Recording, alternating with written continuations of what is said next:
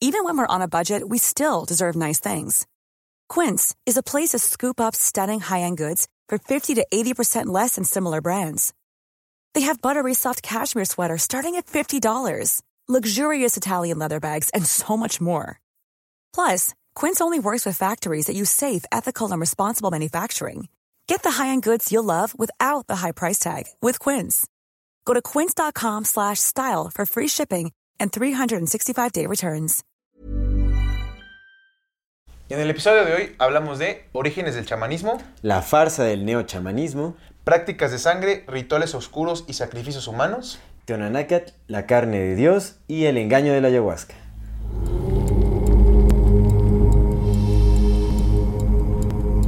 Bienvenidas todas las personas que nos ven y nos escuchan. Esto es Amor Fati. En la infinita brevedad del ser, Yo soy Aldo Acre. yo soy César Jordán. El tema de hoy es la manipulación del chamanismo.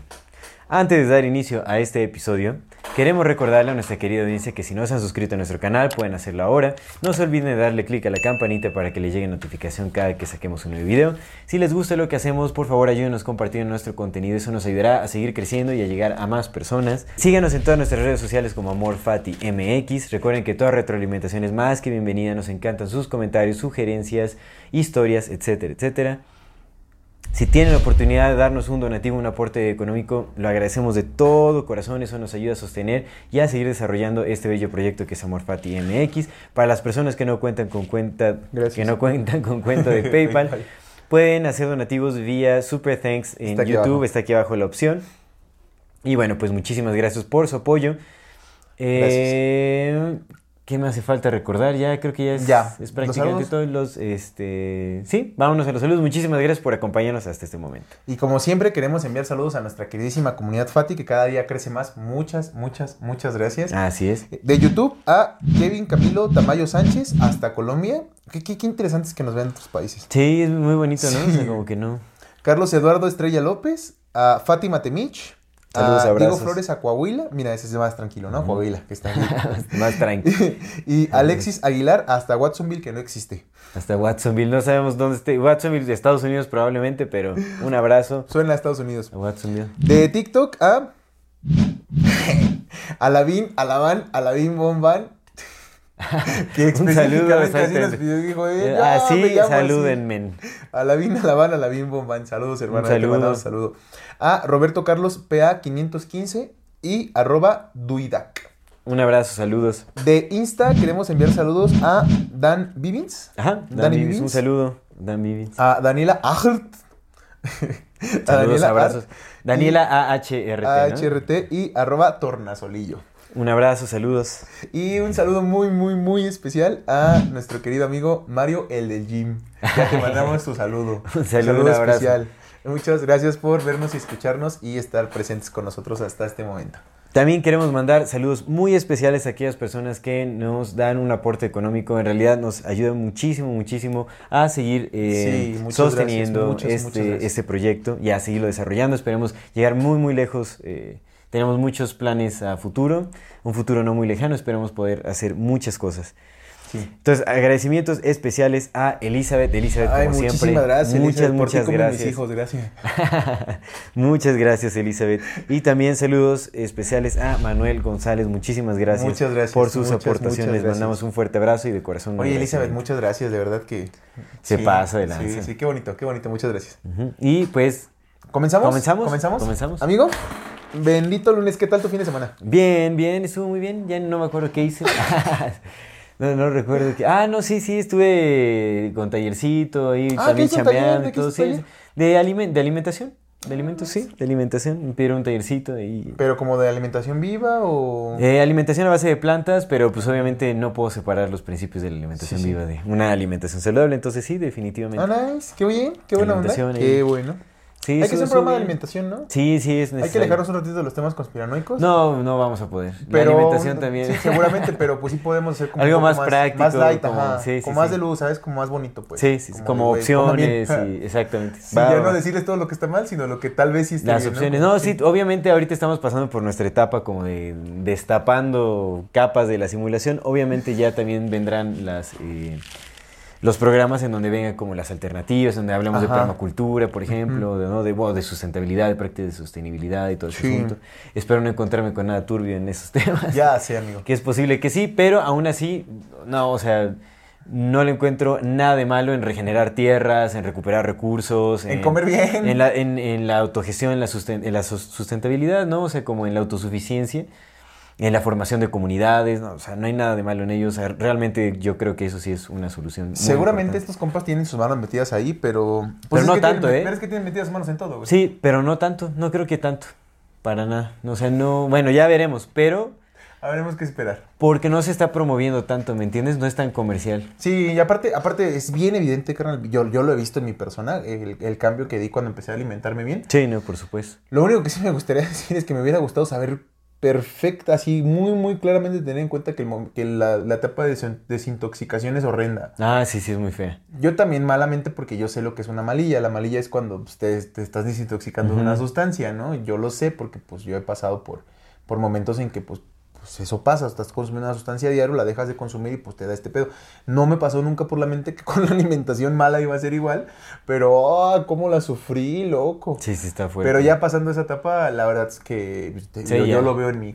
Yo lo Sí, veo por muy, muy claro en mí que sí es mucho mejor eh, una buena alimentación y a base de plantas está bien chido. Sí, sí, está súper. Sí. Bueno, entonces- se siente muy bien. Ya, ya trataremos en esos temas y. Que ojo, no es alimentación a base de plantas, sino veganismo.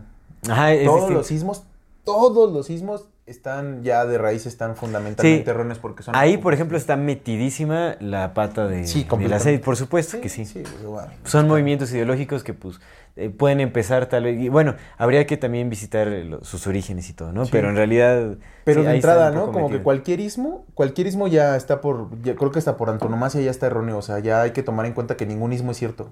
Cualquiera, veganismo, transhumanismo, catolicismo, feminismo, machismo, todos. los Todos son simulaciones. pinche bolsa de que Todas son simulaciones, por supuesto Simón. que sí. Sí, nos separan, amigo. Es lo único que hacen. Mira, yo quería, yo quería dar una aclaración así como antes de comenzar ya como directo con el tema. Y es algo que he estado pensando, ¿no? Eh, mm, y sí, sí voy a tomar mis minutitos porque pues ya no voy directo al tema, no me importa nada. Voy directo al tema. No, pero mira, es que, a ver, yo, yo sí creía fer- fer- fervientemente, te digo que, te lo dije ahorita antes de empezar, ¿no? Que hay una entrevista que estábamos escuchando donde le dicen a, a este, a este investigador que uno de, las, de los eh, argumentos nor- como, como recurrentes de la gente que no lee su trabajo pero lo atacan es, no, tú no sabes nada, yo he hecho hongos tres veces en la vida, yo sí vi a Dios. Claro, Y claro. yo era ese güey. yo era, yo era, yo soy, yo, yo soy, yo era, ¿no? Eh, Sí, sí, sí. esa, esa persona, carnal, que, que sí creía fervientemente que, que los enteógenos nos llevaban a un estado muy cercano a lo que yo podía considerar que era como Dios, ¿no? Y pues ya investigando y entendiendo ciertas cosas, me, me queda claro que quiero volver a, intentarlo, pero ya con otra perspectiva, ¿sabes? Sí. Pero hasta no intentarlo, en este momento sí entiendo que sí fui MK ultrajado. MK ultrajado. MK ultrajado, exactamente. You've been MK. Sí fui, sí fui, sí fui, sí fui. Y tiene mucho sentido, o sea, el MK Ultra nunca paró, nunca terminó, ¿no? Y algo tan grande, evidentemente no iba a terminar y también evidentemente nos iba a pegar. O sea, si era... eh, eh, A veces uno en afán de, de querer estar, de querer tener los pies plantados sobre algo que no se esté moviendo todo el tiempo, pues nos compramos cosas, la Sí, neta, por porque supuesto. Pareciera ser como necesario, ¿no? Es que la creencia es necesaria para, para construir sociedades, para crear comunidades. Sí, la creencia es muy importante. Pero por eso es que hace tanto daño el que nos impongan tantas creencias que son completamente falsas o están manipuladas para llevarnos hacia ciertos Sí. lugares, a- hacia ciertos programas, agendas, etcétera.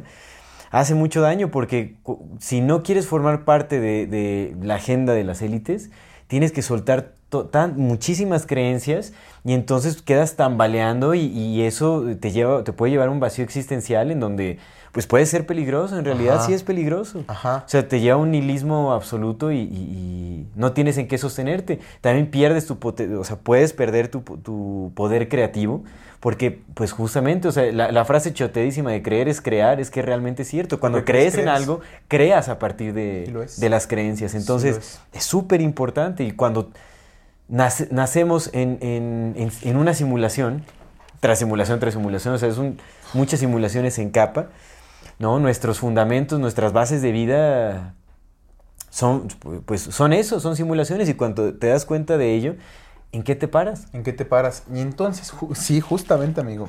Y todo este fin de semana yo estuve muy enojado. Es lo que te dije, que, que a Por todas eso, las personas a las una que les disculpa. A todas a las que les contesté, traté de no contestar mal groseramente, pero sí contesté molesto algunas cosas. Y, y es porque honestamente estaba molesto y, y ahorita voy al punto de, de esta molestia, ¿no? Eh, de algo que rescaté de esta molestia que sentía. Y estaba molesto conmigo mismo de entrada y también molesto con, con la CIA, honestamente. O sea, con, con estos compas que, que dominan el mundo, los amo mucho y, y ojalá que puedan experimentar el amor, ¿no? Y como en verdad se siente. O al menos como yo lo he experimentado. Sí, ojalá que la chingada encuentre mucho amor. Sí, ojalá que la chingada encuentre mucho amor. La verdad que les va- que, que, que, que- que reciban amor. Pero estaba muy molesto con estos cabrones porque dije, ah, cabrón, a ver.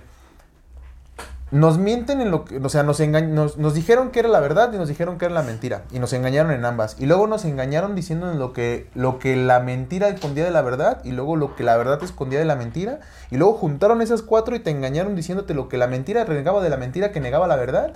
Y también tienen sus manos en la verdad que niega la mentira que niega la verdad. Y así, una y otra vez meten sus manos en todo.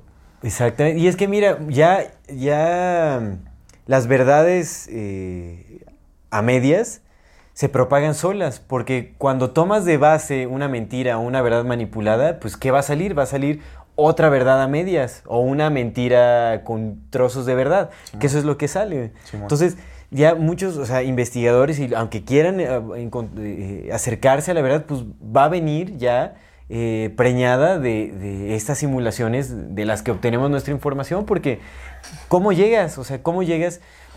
No, o sea, ¿cómo viajamos a- a- a- atrás a la historia para corroborar los datos, para ver lo que realmente sucedió, quiénes que si eran estas siquiera personas? existió tal cosa. Exactamente. No Ah. tenemos forma de corroborar muchísimas cosas. Y mira, entonces yo estaba muy, muy, muy molesto. Te digo que no, no, o sea, fue, me, me pasó, te, te dije, ¿no? Te lo dije en el programa pasado. Estoy como tú estabas cuando te descubriste lo de los jesuitas.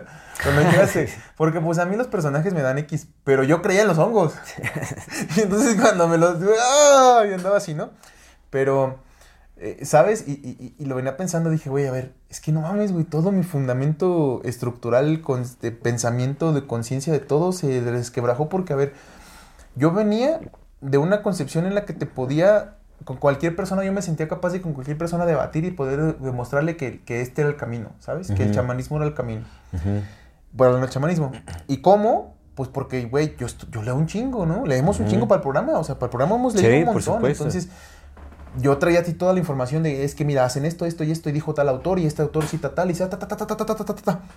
Y lo que me descubrí es que toda esa información, toda, la creo, la crearon estos güeyes. Sí, por supuesto, porque hasta entre ellos se citan. Entre Unos a otros se citan, y entonces y tal, ¿no? Tal este eh, antropólogo hizo tal descubrimiento. Tal y- científico, tal doctor. Y resulta que todos estaban relacionados, Todos. que pertenecían, que- o sea, que tenían relaciones con la CIA, que tenían, entonces... Que era su grupo, carnal, ¡Qué que se barbaridad! Entonces, amigo, toda la información, o sea, los, lo- el tiempo que me, que me tardé en aprender todo eso, y sabes, o sea, ni siquiera fue como por un... Sí, Pero es eso, o sea, todo lo que estudié, hermano, todo lo que te vienes estudiando resulta que viene basado en una mentira. Y entonces, si todo lo que he estudiado que creía que era verdad viene en una mentira, pues, güey, ¿qué será, no? Entonces, sí, sí, sí. ese tipo de cosas. Y ya nada más como para, para ya así entrar al tema. Eh, me quedé con algo que estuve reflexionando mucho y me, me quedé con algo que es que yo nada más en este, en este punto de la vida ya no sé nada. Absolutamente nada más que dos cosas. Eh, te digo, todo lo demás, pues ya no sé, lo que te hace rato, ya no sé si la Tierra se aplana o no se aplana, si hay un muro de hielo o no hay un muro de hielo, si la Atlántida o no la Atlántida. No sé. Leo todo, escucho todo, veo todo y formaré mi criterio cuando lo experimente, ¿no? Claro. Pero en este momento yo sé dos cosas que para mí, a mí, a mí, a mí me hacen mucho sentido y que me, me dan realidad. La primera es que mientras más leo, leo esto, me- más me doy cuenta que sí somos seres emocionales antes que racionales. Primero sentimos y luego pensamos. Siempre, güey. Por eso te nos manipulan con la música, con las películas. El pedo de la película de terror no son las imágenes que te están proyectando, es cómo te hacen sentir y cómo aceptas esas imágenes. Sí. Primero te hacen sentir miedo y luego ya te meten las chingaderas que te meten en la cabeza. el miedo genera apertura al simbolismo que te quieren Simón. implantar, sí, por supuesto. Entonces, primero sentimos y enseguida pensamos y pensamos mal. Pero primero sentimos. Y la segunda cosa que estoy muy seguro es que quien controla tus emociones, controla tus pensamientos, porque son después, y que controla tus pensamientos, controla tu realidad. güey. Entonces ese es el pedo, ¿no? Primero controlan, el que controla tus emociones, controla tus pensamientos, y que controla tus pensamientos, controla tu realidad. Y lo que te decía al final, lo que platicamos, las emociones nos forman, carnal. Está bien que yo estaba emputado. Está bien que esté, que Ujú. tenga coraje. Está bien que me sienta triste. Está bien. Sí, ¿Qué es lo que nos vendieron como budismo? La ausencia de todas esas emociones. sí. El rechazo a todas ellas, ¿no? Que nos... Justo eso. Tú ya siéntete iluminado, recházalas todas. Eso es lo que nos vendieron. ¿Quién sabe si sea la, que, la que- raíz? que es, es como un juego ahí, o sea, Torcido. definitivamente la occidentalización de- del budismo es de lo que tenemos que, que hablar, ¿no? O sea, De definitivamente. ese punto se Porque eso. cuando profundizas en, en- en la práctica del budismo, y aún así tenemos que estudiarlo a profundidad, obviamente de fuentes más de Oriente que de, de Occidente, porque pues ya todo el Occidente está tergiversado, por supuesto. Pero se supone que en, en el budismo más puro, o sea, el, el rechazo no debe de existir, o sea, es, es como la aceptación de lo que es tal cual es, pero no de una forma inactiva. Lo que se promueve mucho el budismo es justamente como nada más, sí, o sea, es como alejarse de la- del aspecto de la emoción. Lo que nos vendieron como budismo, justo. es in- adentrarte, mantenerte adentro prácticamente, así como en un estado semi-hipnótico, Simón. ajá, de interiorización, y es y aceptar todo lo que es como es, y, y ya, nada está mal, nada está bien, es como, ah, sí, es como un- una especie de indiferencia, Pero no la indiferencia divina. no la indiferencia divina, exactamente. Que se está llena de amor. Sí, es- y de acción. Y de acción. Y de acción, claro, pues es- no estamos, supuesto. aquí. Dios Por no sé si es indiferente, pero nos da vida. Y gracias que nos da, ¿no? O sea, Sí. Yo, yo, yo quiero estudiar ah, a profundidad ah, los orígenes de Goenka, que es el fundador de Vipassana. Mm. Yo le, le tengo todavía fe, o sea, de- le tengo fe porque realmente en la práctica a mí me funcionó bastante. sí, sí, sí. Aunque tengo que decir que, o sea, bueno, como lo, lo que se te dice, la filosofía de- del Vipassana y la práctica y todo muy chévere. Pero lo que sí tengo que decir es que cuando yo estaba en, en ese estado de profunda meditación, o sea, cuando meditaba muchas horas al día y todo, te digo que se me quitaron las ganas de leer. O sea, yo ya, ya era como, pues ya, o sea, no hay necesidad, o sea, es más bien aquí, esto y así. Eh, No estaba como en, en, en absoluta indiferencia ante las cosas que sucedían, pero todo lo, o sea, lo estaba contemplando. Te digo que ya no leía, yo ya no estaba leyendo. O sea, ya no, ya me- hasta me costaba trabajo interiorizar información porque estaba como en un estado contemplativo todo el tiempo. Entonces ya como que no interiorizaba la lectura y todo. Y eso lo venía pensando justo en la mañana, es como, ok, ¿no? O sea, ¿por qué? Yo lo veía como algo muy positivo, pero ahora me pongo a pensar y digo, no. ¿Qué significa, no? O sea, como no, ¿por qué? Digo, no quiere decir que a toda la gente le pase, pero yo digo, no, o sea, ya el dejar de leer, de informar, de saber qué es lo que está pasando, de, ¿no? Porque también cuando descartas ya esto como una ilusión, entonces, pues ya, esto es una ilusión, ¿no? O sea, esto ya es, es irreal. Eh, ¿Qué chiste tiene que actúe bien o que, bueno, o sea, sí, o sea, que no pasa nada, o sea, pues sí, dejar que las élites, pues es parte del ciclo, es parte de, de todo esto, pero es ahí en donde puede estar el peligro justamente, ¿no? En la aceptación del régimen impuesto, el decir, pues es parte de un ciclo más, hay que contemplarlo, contemplanza, ¿no? No tiene caso una revolución activa, ¿no? Sí, Porque eso cambiar, nace de la ¿no? emoción, o sea, lo que te lleva a una revolución es la emoción, La emoción. es el coraje, es las ganas de cambiar las cosas, y eso es lo que se tiene que abrazar también. Sí, Entonces, sí, sí. yo ya no estaba como entrando en esa gama de... Entonces, por eso es lo que tenemos que revisar. Yo quiero investigar más a, a- a SN Goenka. Mira, por ejemplo, a mí me gusta mucho, por ejemplo, Pero- hasta ahorita, ¿no? Porque pues igual hay que investigar, pero me, me sigue gustando lo que dice Nisargadatta porque ahora lo entiendo más. Cuando le preguntan, dice Nisargadatta, bueno, pues yo, yo este, este es mi pedo, pero tú ve a hacer con tu familia, y, o sea, haz lo que tienes que hacer. Sí, exactamente. Haz sí. tu familia, Eso también a me tu gusta, familia, por nomás, supuesto. nomás, pues obsérvalo, güey, no sé, ¿sabes? No sé qué es, güey, pero Sí, es estar con igual. tu familia, ser proveedor, así ama a tu esposa, a tus hijos. o Todo sea, igual. pero no existe, ¿no? No sé, es algo Sí. como, es eso, güey. es Sí, como- es- exactamente. es- Haz lo que tengas que hacer sabiendo que tu verdadero ser está más allá de, Pero de la individualidad. Pero haz, Haz, porque es lo que le decían. Y tú, bueno, cuando, no, pues si, mi hijo se enferma, pues yo voy a hacer todo lo posible para que, lo decía él, ¿no? Para que esté bien.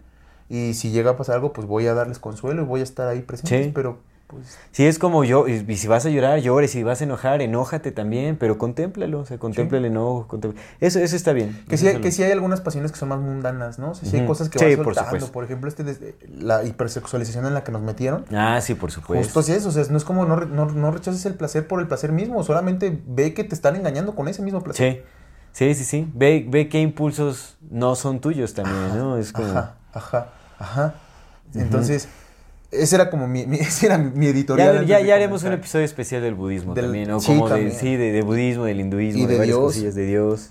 Pero ese era mi editorial, ¿no? Como de comentarlo que en este momento yo ya no sé, no, o sea, estoy muy contento porque sé que no sé nada, otra vez, y que en el tema de los enteógenos probablemente sí hay una respuesta, porque seguramente lo hay. Probablemente sí haya, pues si son sugestivos te ayudan a curarte porque pues todo es el poder de la mente, que ahorita lo vamos a analizar un poco, pero rescato mucho esta posibilidad que tengo de saber que estoy que estaba equivocado, ¿sabes? Mm. Y está bien. Está bien, nada más toca aprender otras cosas nuevas y, y es eso, pero quería como comentarlo, ¿no? Que, que todo sí se tambaleó. Dije, güey, fuck, Sí. man, que es real y que no. Y who knows, pero bendito Dios, porque, porque Dios quizás no existe, pero es. Sí, así es, así es, exactamente, es una gran diferencia. Bueno, ya para entrar de lleno a este tema, Sí, amigo, échale. antes hay que echar una galletita ¡Ah, de por favor! nuestros queridos patrocinadores Ancuna Kitchen, postres a base de plantas, deliciosos. Ah, negros. Exactamente, vegan, este, eh, Plant Power Treats. cruelty free, no, bueno, libres de crueldad. Sin GMO.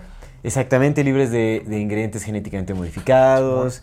Son una excelente alternativa eh, saludable para riquísimos postres. Son eh, exquisitos en realidad. No notan una diferencia entre uno saludable, en este que son saludables, y los otros que no. Pues yo sí noto una diferencia. La neta saben más rico. Saben más ricos, el azúcar tienen sabe más sabor. Exactamente, Sí. tienen más sabor. Sí justamente. sí Eso es cierto. tienen. Sí hay una diferencia. de- Sí la hay. Pero a lo que voy es que se tiene una mala concepción de eh, cómo debe saber algo Ujú. saludable. Dices, ah, pues le falta sabor, como que no. No, esto es delicioso, o sea, sabe riquísimo, es un verdadero postre, ¿no? Eh, no sientes, ¿no? Co- Como esa... Sea, a lo que voy, como que no... Luego gente se queda insatisfecha, ¿no? Con el Ajá. sabor y dice, bueno, pues sí, pero sabe más rico el, este chocolate y así, ¿no? No, pues con eso no, o sea, realmente sí te deja, deja satisfecho el, el paladar, Sí. deja satisfecho también eh, porque pues no te, no te sientes mal. Es, es un, eh, es un emprendimiento local, ¿no? Eh, eh, estamos hablando de que es, es- es comercio justo, es, es lo que tenemos que apoyar, ¿no? La economía de los pequeños productores, los Sabes a quién le va a llegar lo que locales. comprando. Exactamente, entonces es una excelente alternativa. Hacen envíos a toda la República, así que pueden hacer sus pedidos. Aquí vamos a dejar, eh, eh, aquí vamos a dejar la información, sus redes sociales para que puedan hacer sus pedidos. Les hacen envíos a toda la República. Si eh, dan el código AMORFATIMX, les van a dar 10% de descuento en su compra. Entonces no se queden sin probar estos deliciosísimos postres. Yo quiero una galletita. No, ¿tú- como es una galleta.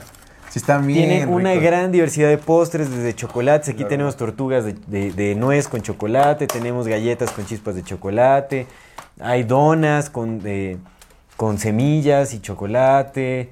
Eh, esos son como tipo eh, Reese's. Como bueno, Reese's, ¿no? canastitas. Como canastitas, pero rellenas de, de caramelo de Están- dátil, con es- crema de maní. Están deliciosas. Nada más tienen que ver nuestra cara de que no, no, Mm. no, no es, o sea, no nos están obligando a hacer esta inserción, de verdad están bien ricas. Exactamente. Postres deliciosos, no pierdan su oportunidad de degustarlos. Para una fiesta, un cumpleaños, un regalo, o para ustedes mismos, la verdad es que sí están Sí, sí, si están haciendo Sí la transición a una alimentación más saludable, esto es perfecto, por supuesto.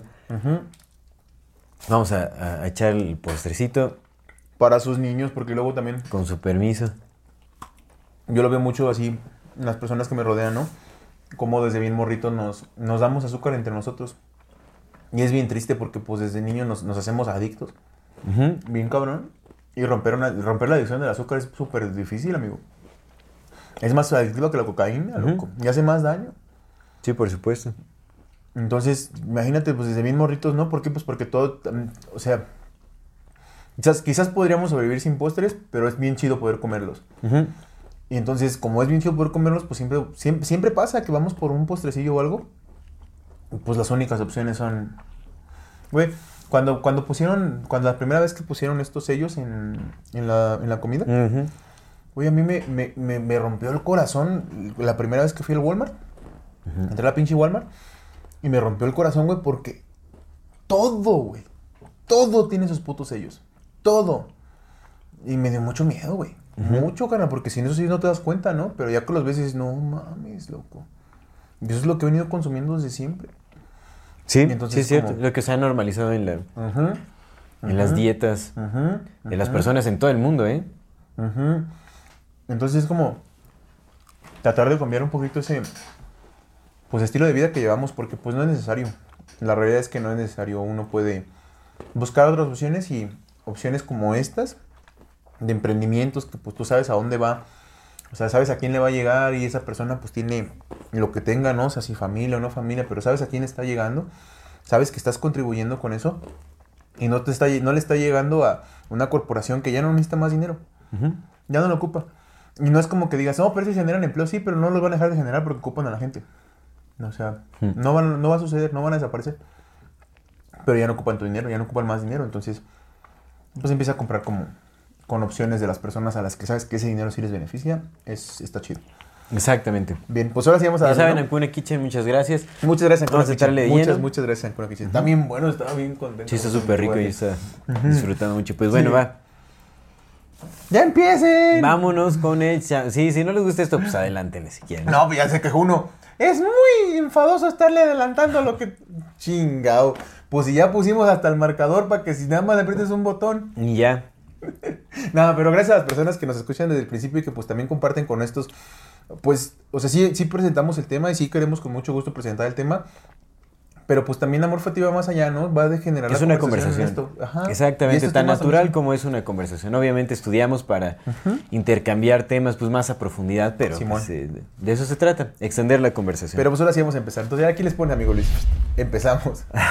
Después de 30 minutazos. Exactamente, sí. ¿Cuánto tiempo llevamos, no? 30, ¡Ahora, Ah, ahora no. ya se alargaron más! Va a decir mi compa. 31 minutos. Pero bueno, la introducción era necesaria, por Sí, era supuesto, necesaria, también era para- muy necesaria porque, carnal, veníamos promoviendo estas cosas y ahora pues hay que entender que pues todos nos equivocamos y hay que saber reconocer cuando nos equivocamos. Exactamente. Sí, por supuesto. Bueno, quienes nos han seguido desde hace mucho tiempo, quienes están poniendo al corriente viendo nuestros videos antiguos, pues se darán cuenta de que hemos cambiado bastante de opinión en torno a muchos temas. Y pues de eso se trata. Hay que permitirse cambiar, hay que soltar ideas, eh, tomar nuevas y así hasta... Y mantenemos lo de siempre, nosotros no, no sabemos la verdad, no estamos diciendo la verdad, ni estamos diciéndoles qué pensar ni qué no. No estamos despiertos, también es bien importante aclararlo, no estamos despiertos, no sabemos ni siquiera, y si despertamos, despertamos en otra capa de la simulación, que es, otro camino. Así es. Entonces no estamos promoviendo nada, no estamos diciendo nada y lo dijimos también bien en claro en todos los programas que tuvimos, ¿no? Cuando hablábamos de enteógenos. No estamos diciendo que lo hagan, eso es nuestra experiencia y este es lo mismo. Lo que queremos promover es la conversación, Ey, eh, Ey, dale. la curiosidad, la investigación, el pensamiento crítico, y ¿no? el cuestionamiento, ¿no? El cuestionamiento y la búsqueda por alguna verdad si es que hay. Ey, Y ya. Sí, amigo, pues ahora sí. Vamos Ah, a darle. entonces, chamanismo o Shamanism. chamanismo. Shamanism. En inglés, Shamanism, chamanismo. Eso es muy importante, eh, bueno, es muy importante reconocer los orígenes incluso de la palabra, porque aquí en México también ya hay una ola grandísima de chamanes, en, en Centroamérica, Sudamérica, bueno, pues en toda América, también en, en- en el norte de América, ya todo el mundo es, es ah, chamán. Todos, todos somos chamanes. Exactamente, ya la, la práctica del chamanismo digamos que está extendida por todo el mundo, pero es algo eh, un tanto incorrecto, eh, aunque podría tener sentido. Pero bueno, cuando hablamos de, de neochamanismo, que es como la corriente moderna de ¿El las chamanismo? prácticas antiguas Sí. que se determinaron o se, se- se conocen como chamanismo, pues ya no son chamanismo para nada. No, Pero no. bueno, entonces es incorrecto, eh, sí, llamar como por ejemplo a los curanderos aquí en México.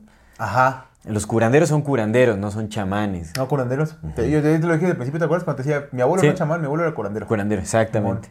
Curanderos, son curanderos o brujos también algunos, y, Y- eh, o santeros también, pues llamarlos como... Sanadores a veces les dicen también. Son sanadores. Bueno, depende, hay, hay, hay varias prácticas. Pero chamanismo no. No, chamanismo en realidad no.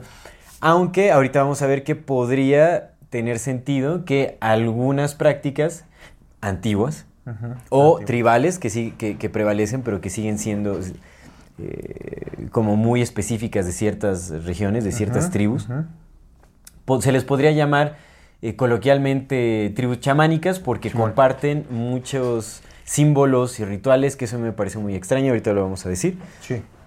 Entonces podríamos decir que coloquialmente vulgarmente se les podría llamar como tribus chamánicas también, como de Ajá. las Américas, aunque pues también habría que buscar otro, mm, tal vez otro, un término más, más adecuado para la... Sí, por ejemplo, en, en- en los huirráricas, los huicholes, pues en el- no le dicen chamán al abuelo, le dicen taita.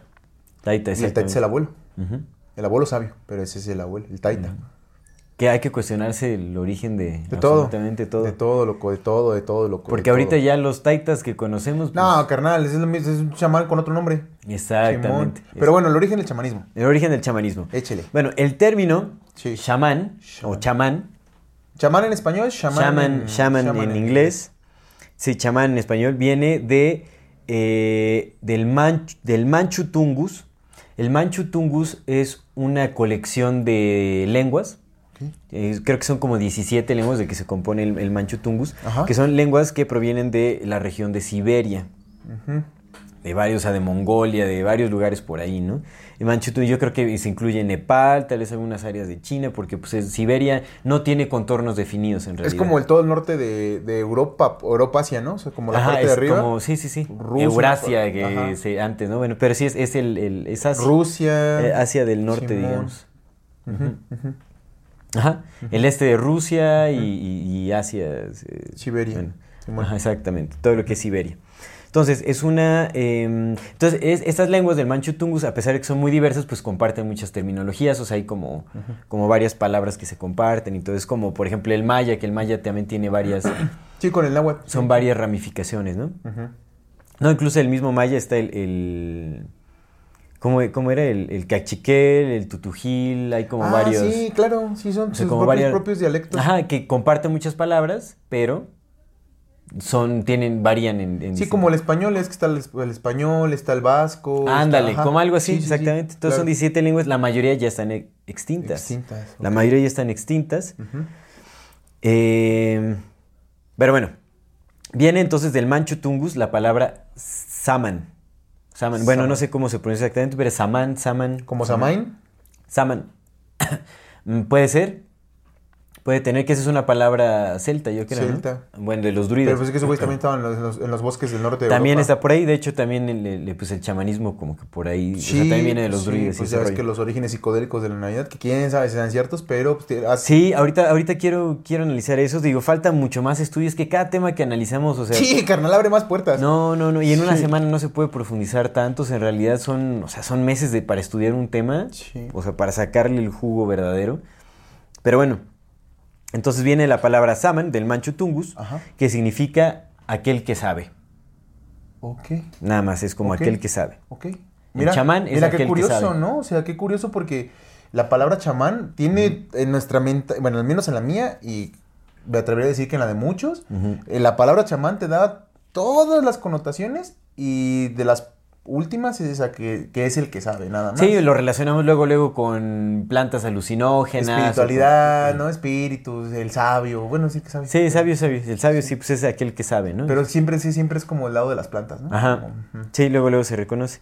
Que sí juegan un papel importante, pero ahorita vamos a ver, no necesariamente los enteógenos. Échale carnal. Entonces, eh,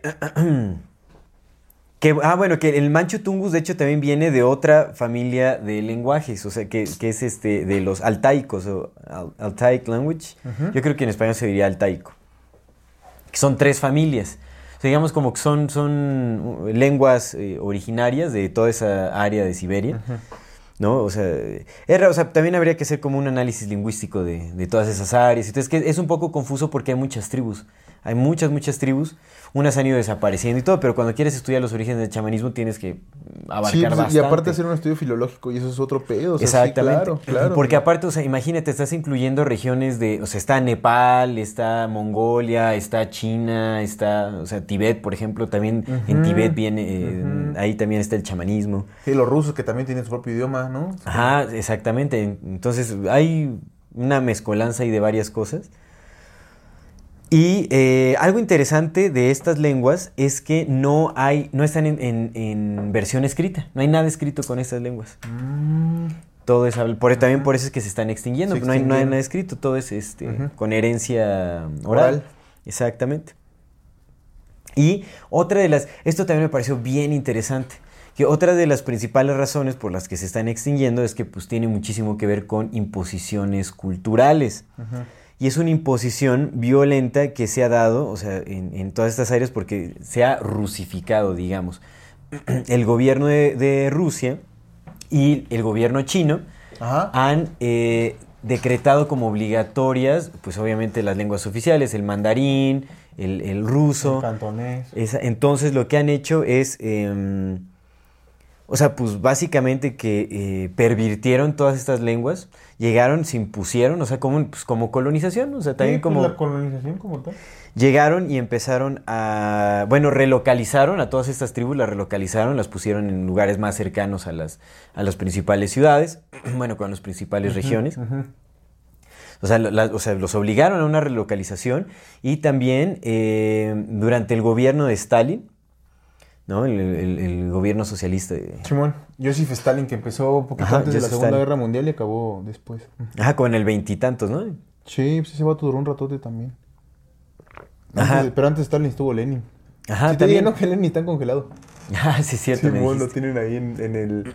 En un iceberg. Ah, no. No, lo tienen, no, lo tienen en, Sí, un, en- un sarcófago de vidrio, güey, la gente lo puede ver. De, de- ah, ¿a poco? Sí, criogénesis, ¿no? Es Sí, criogénesis. Pues, ¿sabes si sea criogénesis o quién sabe? Yo creo que se Ah, solo por el ah, frío. sí. Pero el vato está así en una urna de cristal y la gente lo puede ver. No, órale. Camarada. Qué loco. Pero bueno. bueno, durante este régimen se entró un programa de gobierno justamente de relocalizar a todas estas tribus chamánicas y de imponerles el lenguaje oficial. Entonces lo que hicieron fue una cosa que a mí me parece atroz, que se de- iban a, a las casas de las familias y a los niños y a los jóvenes se los, sacaban de sus casas seis días a la semana, se los llevaban para meterlos a escuelas en donde únicamente hablaban el ruso. Para rusificarlos. Exactamente, para Órale. rusificarlos. Órale. Y eso fue un programa así súper sonado. Entonces les quitaron así su cultura, les quitaron su, su lengua. Entonces se ha ido olvidando con la generación tras generación. O sea, Sí, fue una borraron. exterminación sistemática. Exactamente, fue una Borraron exterminación. Todo lo, Borraron cualquier todo. rastro de lo que podía ser chamanismo también. Así es. Eso me parece, pues me parece eh, atroz. Supongo que lo mismo de haber sucedido con China. O sea, China también eh, Pues sucede con aplicó, México, güey. aplicó técnicas muy similares. Y eso, eso es lo, lo- lo curioso, que vemos que este método se replicó en, En todo, el mundo. Ujú. En todo el mundo. Y ahorita vamos a ver qué show, ya que nos entremos, adentremos más al, al tema específico del chamanismo. ¿No? Porque viene pues de todas estas tribus, de todas estas comunidades por ahí, ¿no? Simón, con- que tenían ciertas prácticas, que justamente son las del chamanismo. Entonces, aquí vemos que el, eh, entonces el término estrictamente aplicado, eh, valga la redundancia, aplica específicamente para estas personas del norte de Asia, de el, eh, ¿cómo le llaman? Del Ural altaico. Sí, en inglés es como mm, Ural Altaic areas, bueno, como las áreas. Entonces, como a, ya a, a estas tribus específicamente, a ciertas tribus, pero que ahora ya se ha popularizado el término y se, no creo que haya sido como un accidente que se haya popularizado, más bien se ha extendido muchísimo en todo el mundo. No, porque incluso aquí en nuestras regiones a los curanderos, que ah, pues, se les decía curanderos o sanadores o yo qué sé, pues ahora ya se aplica el término a... Es como una especie de uni- uniform- uniformización. Unificación. Unificación. Simón. No, pero como de unif- eh, para hacer este... Ah, uniformidad. uniformidad. Simón. ¿Cómo se le llamaría? Uni- uniformificación, uniform... Uniformización. uni- uniformización. Uniformización. Sería como una uniformización Sí. De todo, que es lo que se está buscando justamente. Por eso es que están erradicando estos lenguajes Pues tan es diversos. que buscan, Imagínate, se, se- se- One religion, one government. Exactamente, entonces pues ¿qué haces? No, a todos estos que se salen así como de... De, de lo, de lo que se, del plan, digamos, de la agenda, vamos, pum, los, los metemos cerca de, de las principales eh, ciudades, Ciudades. este, los vamos a, a- a reformar su lenguaje, les vamos a cambiar su cultura y la vamos a moldear a nuestro antojo. Y eso se repite en todas las partes del mundo. Obviamente, pues, por los principales eh, países colonizadores, ¿no? Sí, sí. O las Sí, principales potencias. Ahora, los primeros estudios del chamanismo vienen de un personaje, de un húngaro, que se llama Vilmos Diosegui, si es que así se pronuncia, Vilmos Diosegui, Sí. que es un folclorista, lingüista, etnógrafo, orientalista y el eh, editor del primer diccionario del Manchu Tungus. Esto es importante, esto es importante. Cuando vemos que, eh, que un personaje es, es el que eh, eh, escribe o edita el primer diccionario de alguna lengua, podemos, o sea, podemos sospechar que ahí puede haber mucha manipulación de términos, puede haber... Y te voy a decir por qué. Pues es Porque que si los estudios de los demás se basan en el primero y el primero lo hizo todo mal, no creo que lo haya hecho mal, pero te voy a decir qué pasa. en general, este este ¿no? Como lo que personaje, hizo este compa del Zacarías Zacarías Setchin. Ese compa, Ajá. muchos de los estudios actuales que hay, estudios y parten de ese güey, de que ese güey dijo esto. Ah, es. exactamente. Cosas Sí, sí, sí. A eso me refiero, pues. Que digamos que este, Zacarías Setchin todavía lo ponen como en un pseudocientífico y como que ahí quieren dar la apariencia de que... Mm, y esta es la, la, la Pero este, este, este es- es- está dentro de la oficialidad de las cosas. Pero algo muy interesante, bueno, él se fue a, justamente hizo como seis expediciones a Mongolia para eh, hacer entrevistas, investigar cómo eran los rituales chamánicos de, de ciertas comunidades y todo este asunto. Simón. Y lo hizo, lo hizo, o sea, él, él eh, del vein- eh, él creo que murió a temprana edad, o sea, él nació en el 23 y murió en el 72. Ajá. Entonces creo que la mayoría de sus estudios fueron como en los 50, 60 y así. Y al hasta el final de su, de su vida, no recuerdo por qué murió. ¿900? 1923 a 1972 es su periodo de vida. Entonces ya fue como los últimos, bueno, no, no, sé, no sé en sus estudios eh, exactamente cuándo los haya Ujú, hecho, pero creo que fueron, fueron cercanos a su muerte porque eh, de- al parecer dejó inconclusas algunas cosas de los estudios. Entonces, bueno, debe decir como los 60 tal vez. ¿no? Y todavía yo creo que en los 70 seguía haciendo su, su investigación. Pero él fue a Mongolia a uh, entrevistar a varios chamanes, a investigar cómo eran su- sus jerarquías, su organización eh, social, digamos, como su, cuál era su, su cosmovisión, qué rituales hacían y todo ese asunto. Pero a mí algo que me llamó mucho la atención y que se admite abiertamente, bueno, para empezar no tiene, no tiene Wikipedia en inglés, está nada más en húngaro y bueno, y se puede traducir al inglés. No hay mucha información al Ah, respecto. practicaste tu húngaro. Practiqué mi húngaro, Bien, entonces. Bien, amigo, bien, bien ahí. Exacto. No, te digo que se traduce al inglés ahí automáticamente le hacen introducir, ¿no? No se revela tanta información más que los institutos a los que perteneció. ¿De este compa? Ajá. Que en, en cierto, o sea, cuando ya estudias, eh, ya, ya no anoté los nombres de, pero bueno, son como el, el Instituto de Etno- eh, Etnología de Hungría y, o sea, son como ciertos institutos oficiales que haciendo ciertas investigaciones pueden tener relación incluso con la Open Society, con el Open Society Institute de George Soros. Ya, ya más adelante quiero, quiero hacer esa conexión y ahorita voy a decir de dónde lo saqué. Pero bueno, eh, entonces este cuate iba a hacer sus investigaciones, pero muy curioso es que lo que se dice es que no pudo obtener tanta información como la que deseaba, porque eh, comúnmente cuando iba a estas comunidades iba acompañado de agentes de la KGB de Mongolia. Uy. Bueno, o el equivalente de la KGB de Mongolia, que es como una, una ramificación de la KGB. Simón, Simón. Y entonces, pues, los, eh, las personas de la comunidad eh, temían ser eh, prosecuted, era... Sí, perseguidas, ¿no? pues, arrestados, Arrestadas. Procesadas. o procesadas, exactamente. eh, Simón. porque eso, eso sucedió mucho. O sea, la KGB se metió a todas estas comunidades y a muchos chamanes se los, se los llevaron, los Los arrestaron. verdaderos chamanes, los ¿no? O sea, los chamanes estamos claros que son ellos. Exactamente, sí, los de Mongolia. Ok. Bueno, que en Mongolia es como el, El en donde está lo más fuerte, digamos. Eh, Mongolia, Nepal, Tibet, ya todo sí. fue ultrajado, de todas formas, ¿no? Pero yo me imagino, o sea, lo que se sabe es que este eh, Vilmos eh, Diosegui, que el, el húngaro, el, el, eh, el lingüista, etnógrafo, etcétera, que fue a hacer los... eh, de donde vienen los principales estudios de, de chamanismo son de este personaje, Sí, sí, principalmente. sí, de ahí vienen. de- y fueron en Mongolia, porque hizo varias expediciones en- a, a Mongolia. Entonces iba acompañado de la KGB y se sabe, por lo que se dice en los estudios, es que pues temían de ser arrestados los chamanes. Eso quiere decir que hubo persecución. Persecución, claro. Hubo arrestos, hubo, o sea, hubo una, pues quién sabe qué atrocidades hicieron ahí, ¿no? O sea, pero el chiste es que quisieron borrar eh, como la cultura original chamánica. Sí, no, la, la KGB eh, no nos suena tan familiar porque pues hemos, bueno, al menos a nosotros, ¿no? Somos muy familiares con la CIA, pero pues la KGB es la CIA. La KGB es la CIA. Y es que eso es, es muy importante entender que todas estas eh, eh, agencias de inteligencia están conectadas. Son una inteligencia global. Aunque en apariencia que el comunismo y que el, eh, el capitalismo y que el socialismo y que todas estas ramificaciones políticas están peleadas y que tal país... eh, eh, Pura posición controlada.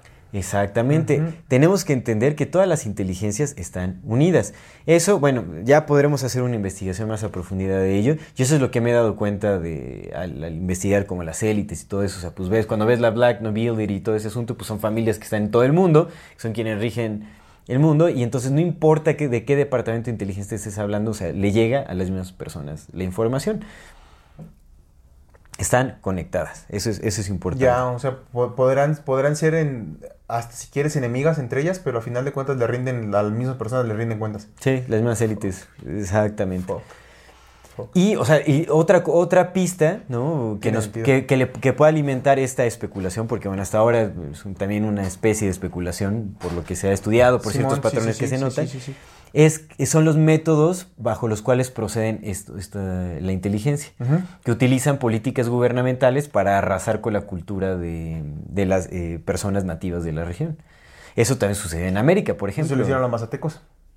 A los Eh, mazatecos los- la, los- CIA, la CIA también llegó y lo, relo- lo- lo re- relocalizó. por una- Exactamente por igual. Una, este, una presa que hicieron ahí. Exactamente, es, Sí. lo- es, es justamente el, el mismo método que utilizan. Es como, bueno, o sea, qué coincidencia, ¿no? Que, que aunque sean este, países o, que se oponen, ¿no? Sí, la opositores verdad, o sí, en claro. conflicto, la la KGB y la CIA utilizan exactamente las mismas técnicas para proceder con exactamente el- los mismos temas. Estamos hablando de los mazatecos que, eran, eh, que consumían hongos de psilocibina y todo ese asunto. Y acá estamos hablando de los chamanes de Siberia. O sea, usaron técnicas muy similares, la Sí, pues, relocalización, el claro. desaparecer el lenguaje, el imponer Pues cultura. no, es que no, no hay que, no hay que olvidar que los rusos y los estadounidenses fueron amigos en la Segunda Guerra Mundial. Sí. Eran, eran los aliados. Ujú. Eran los aliados y después se repartieron a los nastis. Exactamente, exactamente. Es que hay que.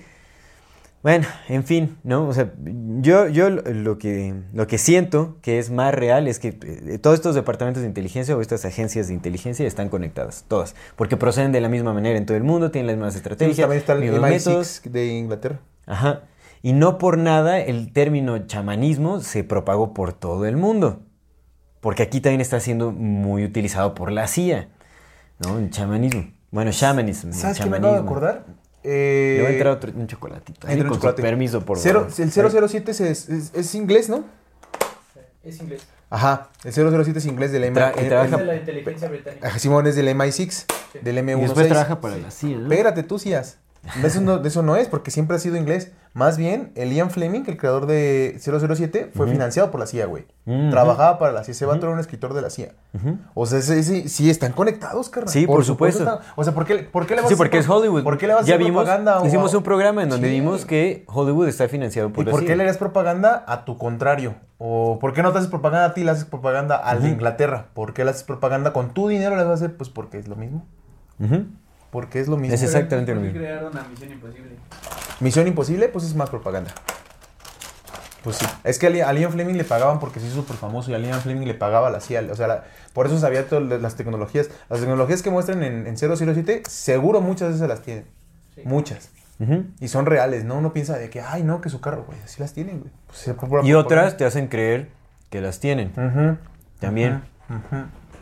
Mucho del propagandismo que se ha hecho de la CIA con Hollywood es imponerse como una imponerse como un eh, pues digamos como un organismo.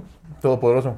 exactamente. Así es como se quiere pintar la CIA un organismo todopoderoso con la tecnología eh, más avanzada aunque mucha no la tiene. Es, es de las dos. Recu- recuerdas que hicimos como ese análisis es por una eh, te dicen qué tecnología ya, ya, ya tienen que no está al alcance del humano promedio Simón. y por otro lado, te hacen creer que tienen tecnología más avanzada todavía como de control para que digas, ah, no, pues es- son omnipresentes básicamente, ¿no? Y tiene un chingo de sentido porque lo decía este Zizek, que es un filósofo, que es así como... Pásele con confianza, Luis, por favor. Usted atraviésese. Es un filósofo que parece como pandroso, ¿no? El Zizek. Eslavo Zizek. Ah, no, Zizek, sí, también. Ese vato dice, tiene mucho sentido, que lo que hacen en el cine es proyectar Que ese también es un agente. Seguro, pero tiene, tiene, tiene sentido lo que dice. Que en el cine te proyectan cosas para, para guiar tus deseos, para que lo que hacen en el cine sea lo que deseas que pase. Ah, también, sí. Pues tiene un chingo de sentido también. O sea, sí te muestran, pero Son también varias te van estrategias guiando, que utilizan en el no cine. Es que capas y capas y capas. Pero bueno, Entonces, bueno, aquí vemos que Vilmos Dio- Diosegui fue acompañado por la KGB para hacer sus entrevistas. O sea, estaba siendo monitoreado, estaba siendo vigilado en sus investigaciones.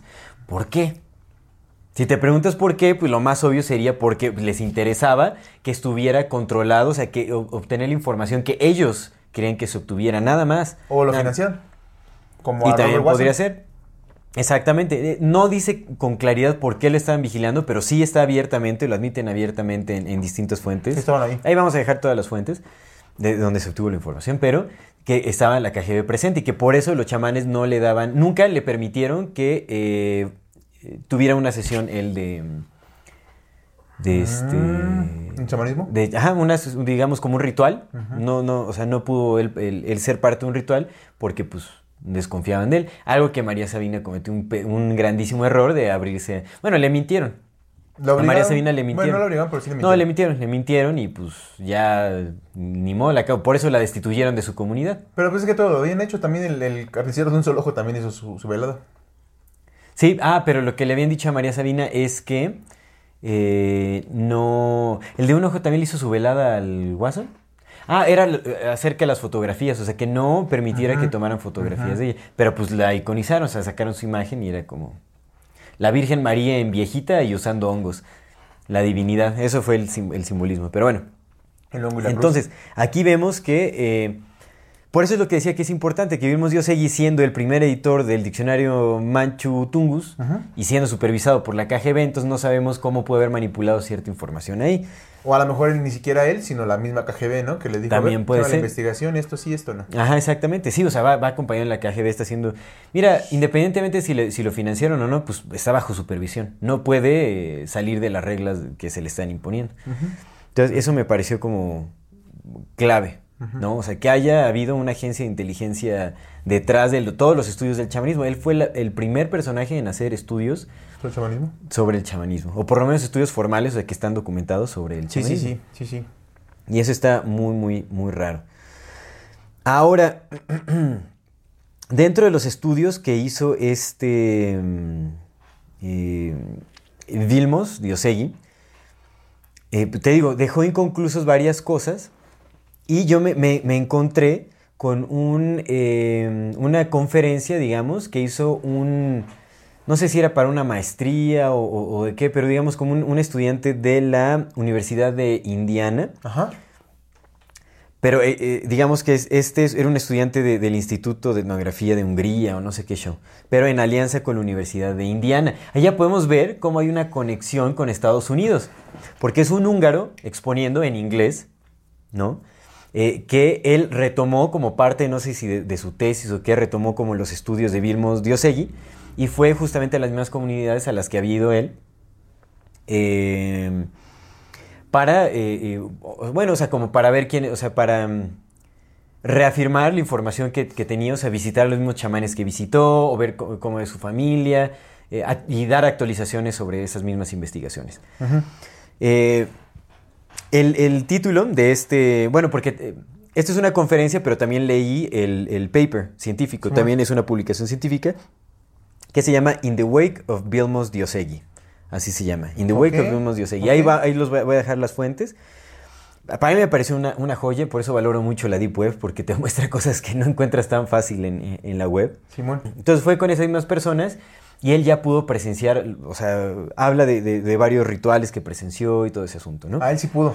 Él sí pudo. Ok. Entonces, ah, bueno, sí, el punto clave que quería mencionar era justamente eso, la relación con la eh, Universidad de Indiana, con el Instituto de, de- ¿Es etnografía o es de etnografía, etnología? Son cosas distintas. Etnografía es, pues supongo que tiene que más... eh, ¿Qué es etnografía? Es... La etnología sería como el estudio de las etnias y la etnografía como los lugares. Porque grafía es como grafos de, de zona. Mira, no recuerdo, pero bueno, ahí, ahí están la- la- las, este... Los títulos, ahí se va a ver de, de qué instituto, pero es... Ajá. No, no recuerdo si es el Instituto de Etnología o Etnografía, porque bueno, de cualquier forma tendría que ir a investigar. ¿no? Cuando- Etnología es la de los vinos. Yo ¿no? creo que es etnología. Etnología es de las etnias, sí. Etnología sin té, es de los vinos. Es de las etnias. No, pero sin té es de los vinos. Etnología. Ah, ok. Pero bueno, etnología. Eh, creo que ese es el Instituto de Etnología húngaro y una universidad por ahí también, que es como de las principales de Hungría, las más Simón, prestigiadas, Simón, digamos. sí. Entonces, esa conexión a mí me parece clave, ¿no? Con la, uni- la Universidad de Indiana, Estados Unidos, la conferencia es en inglés, el paper es en inglés, Ok. ¿no? Así qué audiencia va dirigida. Entonces, en esta investigación me gustó muchísimo eh, porque ahí también dan, eh, ahí sí ya se profundiza más en, en el tipo de rituales que tenían los chamanes. Ajá. Algo que es importantísimo mencionar es que este eh, estudiante o este investigador de, eh, eh, etnología, supongo que es, yo espero, no es, bueno, etnología, etnografía, por ahí, ¿no? Lo que nos da a conocer en esta conferencia y en su publicación es que definitivamente hubo un, una transformación completa. Este estudio creo que salió en el 2008. Ah, ok. Bueno, la publicación, el paper salió en el 2008, no sé específicamente cuándo hay- haya hecho su investigación, pero bueno, tiempos modernos, recientes, Ujú. más, más modernos, más recientes. Ujú. En los 2000 hizo su investigación, o sea, él también hizo su expedición a Mongolia y todo ese rollo. Dijo que hubo ya una, una transformación impresionante en, en el chamanismo allá, o sea, muchas de las prácticas tradicionales se perdieron. Habla de que hay un centro específico en, en Mongolia, ya hay como un centro chamánico oficial, en donde van de todas partes de la región a iniciarse como chamanes. Un dato que me impresionó mucho es que dice que, bueno, en sus investigaciones y hablando con los chamanes eh, reales, eh, en sus prácticas iniciaban al mes, o sea, como en esos tiempos de entre en los 60, 50, 70, Simón, todo eso, Simón. al mes iniciaban a uno o dos chamanes en la comunidad, a uno o dos chamanes en la Es un comunidad. chingo. Es un chingo, Es un pero, chingo. pero a ver, ahora espérate. En este centro de chamanismo en Mongolia están iniciando docenas al mes. ¿Cómo docenas y docenas al mes. ¿Cómo crees? De todas las regiones y se van para todo el mundo. ¿No se supone que el camino del chamán era... Ah, ¿se acuerdas que sí iba a llamar el programa? El, camino, del chamán.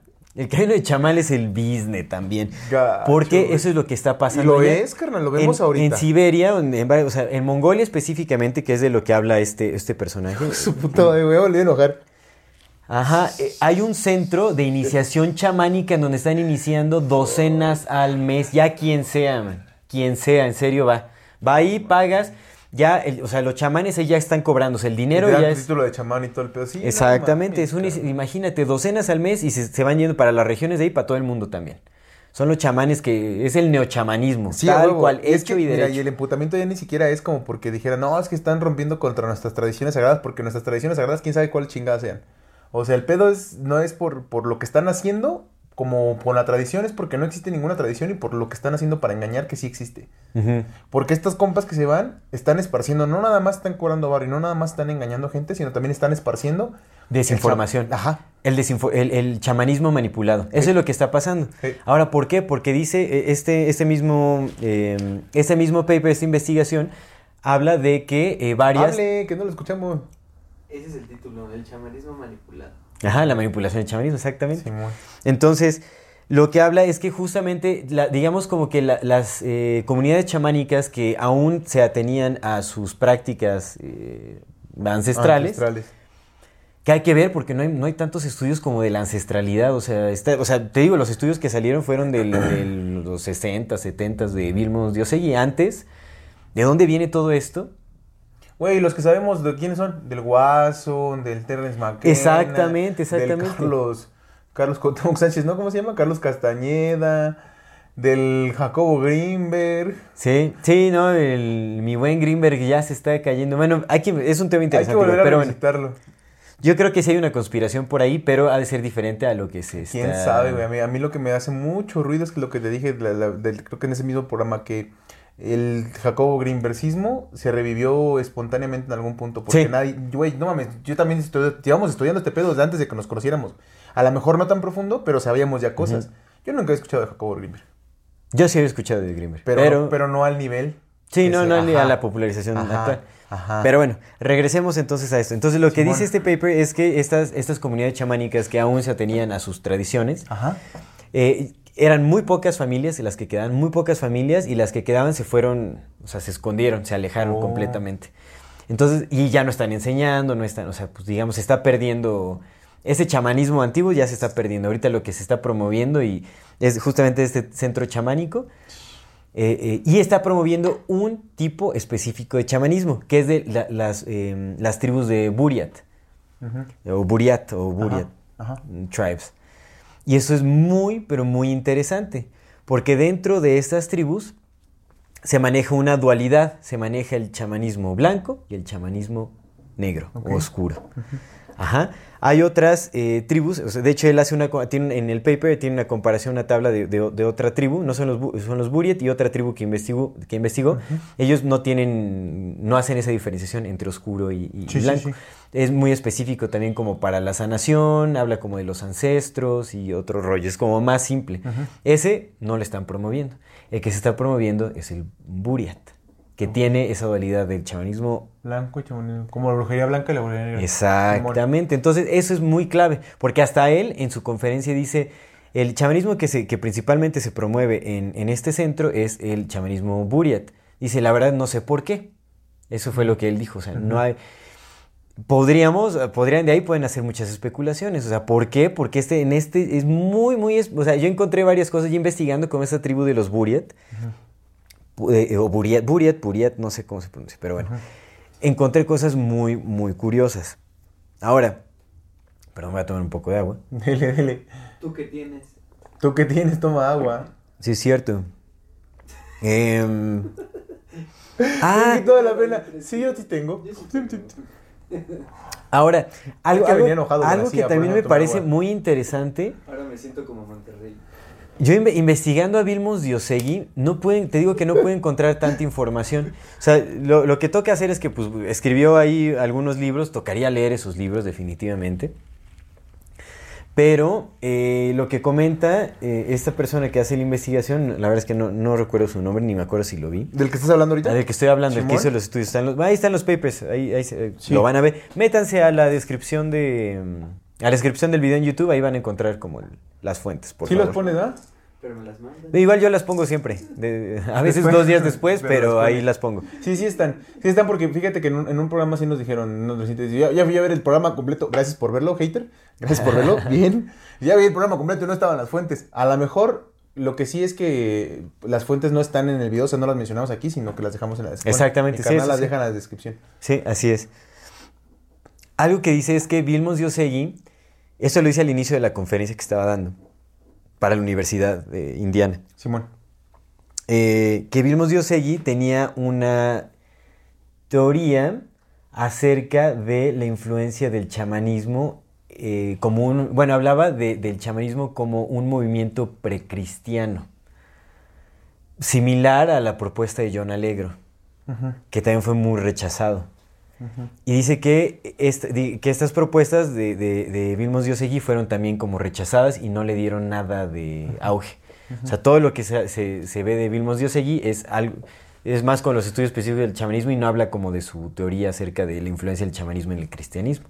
Cómo de ahí pudo haber surgido. Estoy investigando y no, no puedo encontrar nada. Digo, tal vez más tiempo y es como estar ahí duro y dale, pero sí estuve intentando buscar como qué influencia Sí, es que llega un punto cristiana, en que ya, no ya seguramente ya no lo encuentras en internet y es, ya es cuando toca ir a las bibliotecas, y Ajá, que es lo que hacen estos investigadores, ¿no? Como Jan. Irving, Es decir, ajá, sí, sí, sí. que dice que va a las bibliotecas. Sí, bueno. Sí, o sea, pues no, no se sabe, ¿no? A menos que lo hagas tú, ya vas a saber y la gente dudará de ti de todas formas. Eh, entonces. como nosotros damos de todo. Pero está bien. Sí, es que toca, toca la, la experiencia directa es, es buenísima. Pero- por, pero por hay eso me gustó este estudio de este, de este cuate. O sea, este compa se ve que pues no, no está proponiendo nada O sea, ese fuera vato su lugar. era de otra cosa, pero... Eh, Es eh, completamente estudio de campo, científico, o sea, como informativo, amigo. completamente. Muy neutro su estudio. Y, eh, bueno. bueno, hizo de buena fe. exactamente. Él hablaba de que, eh, bueno, estuvo con los Buriat, eh, bueno, estuvo con varias tribus. Simón. Y te digo que hace la diferenciación entre, no, no recuerdo cómo era el, el nombre del otro. Es que bueno, también discúlpeme, son nombres un poco extraños también. Mi ruso todavía no está tan...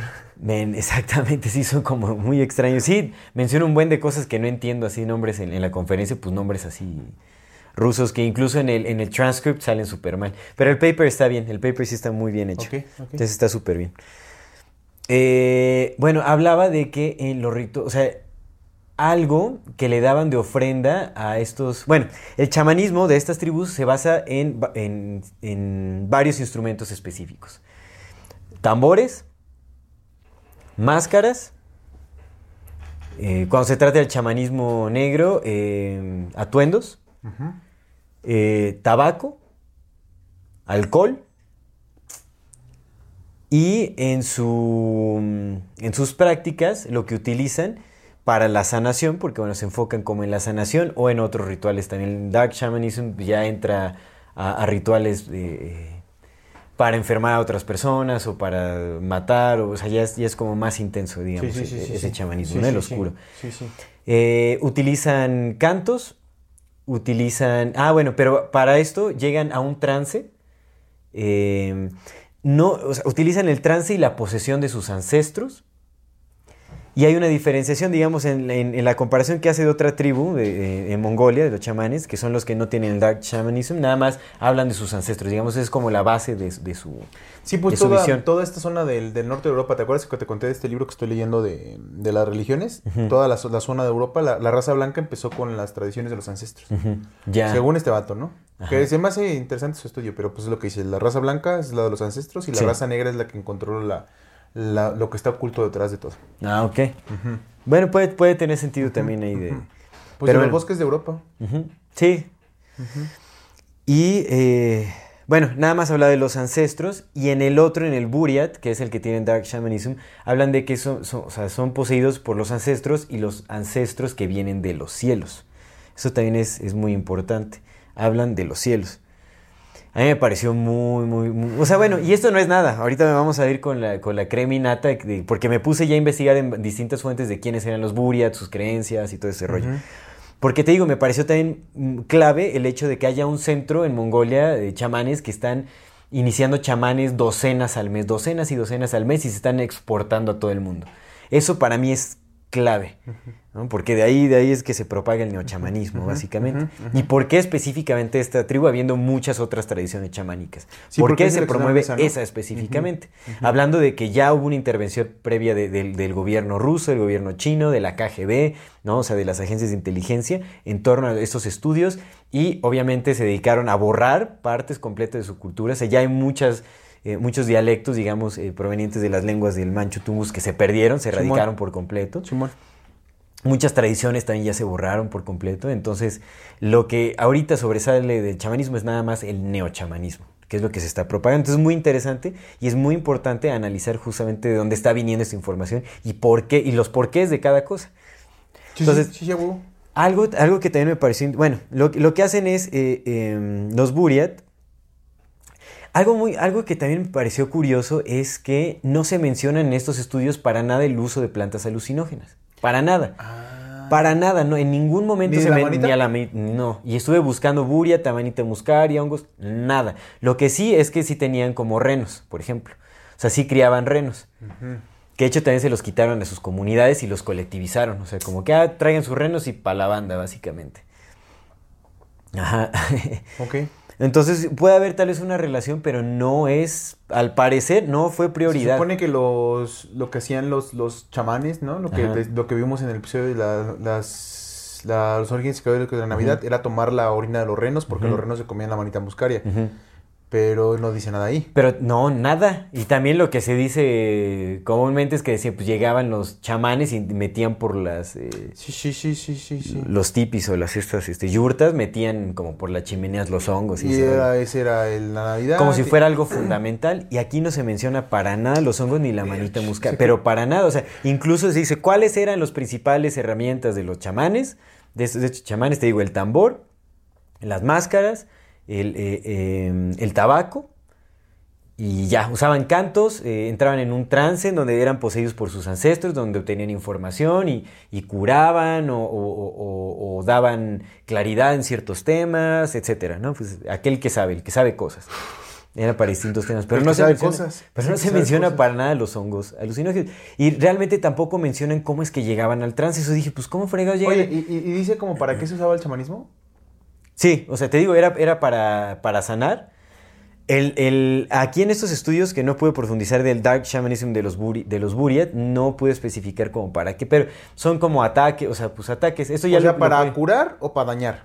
Cuando se trata de los curos, sí era para dañar. Y, Por eso, y el otro pero es para curar o dañar. Para curar o para... Sí, es como para curar. Es que es bien, bien importante, carnal, porque el chamanismo actual se vende como la búsqueda de Dios. Ah, aquí no hubo para nada se menciona. Es que ese es el punto, ¿no? Lo mismo que se rescata con María Sabina. Es que, güey, no mames, yo lo, lo Y platicaba. acá se habla del contacto, en, en el trance es posesión, se habla de posesión, esto es bien importante. posesión, sí, Posesión sí, es sí, clave sí, en esto, es- son poseídos. Los chamanes son poseídos. Así, el chamán es un canal abierto para la posesión de los ancestros o espíritus, también de la naturaleza hablan. Esto también es importantísimo. menciona nada de Dios. ¿No mencionan a Dios? Ah, ah, no mencionan a Dios. Ok. No, no se Es menciona sí, a sí Dios. es muy ni- importante rescatar que el hecho de que también el chamanismo va así cerca de la curación o el daño. Exactamente. Pero no habla de como de esa trascendencia espiritual y lo que se nos vende ahorita. Sí, exactamente. Para nada hablaba de eso. Sí, Sí. nada, nada de lo que se habla en el chamanismo, No, en el neochamanismo, nada, ni hongos, ni, ni madres Nada, nada, nada, nada. Sí, huevo. De donde viene el término, importante. Que de güey, donde nace el término. Quién sabe, también hay que- habrá que ver, habrá que revisitar como de dónde obtuvimos la información de los orígenes psicodélicos de la Navidad, porque pues si vienen de estos mismos compas, de esta misma, de esta Sí. misma, de este mismo conjunto de estudiosos que trabajan todos para la CIA, güey. Sí, sí. O sea, esa, esa historia, por ejemplo. Seguro la, la- le metieron ellos la No, marca. y le, le encuentras en Vice, en, en artículos de Vice, Sí, sí. News, en, en- esos digo, así como de, cul- de cultura Pues es que colectiva todavía no y esas madres. tanto como en Sí, no, temas, exactamente. No, pues todavía. Si aún no encontrabas a los meros meros conspiranoicos, a los chidos. Sí, sí, sí. Entonces, amigo, y te digo que no encontré nada. Yo dije, pues, ¿qué onda con los hongos? No, no venían de ahí. Ah, ajá. Pues Y es Santa ahí, esa Claus, manita, y- manita muscaria, carnal, y pues la psicodelia y... No. Pero tiene mucho sentido. O sea, sí tiene mucho sentido que el origen de la verdad ni siquiera es psicodélico, porque no se usaban para eso.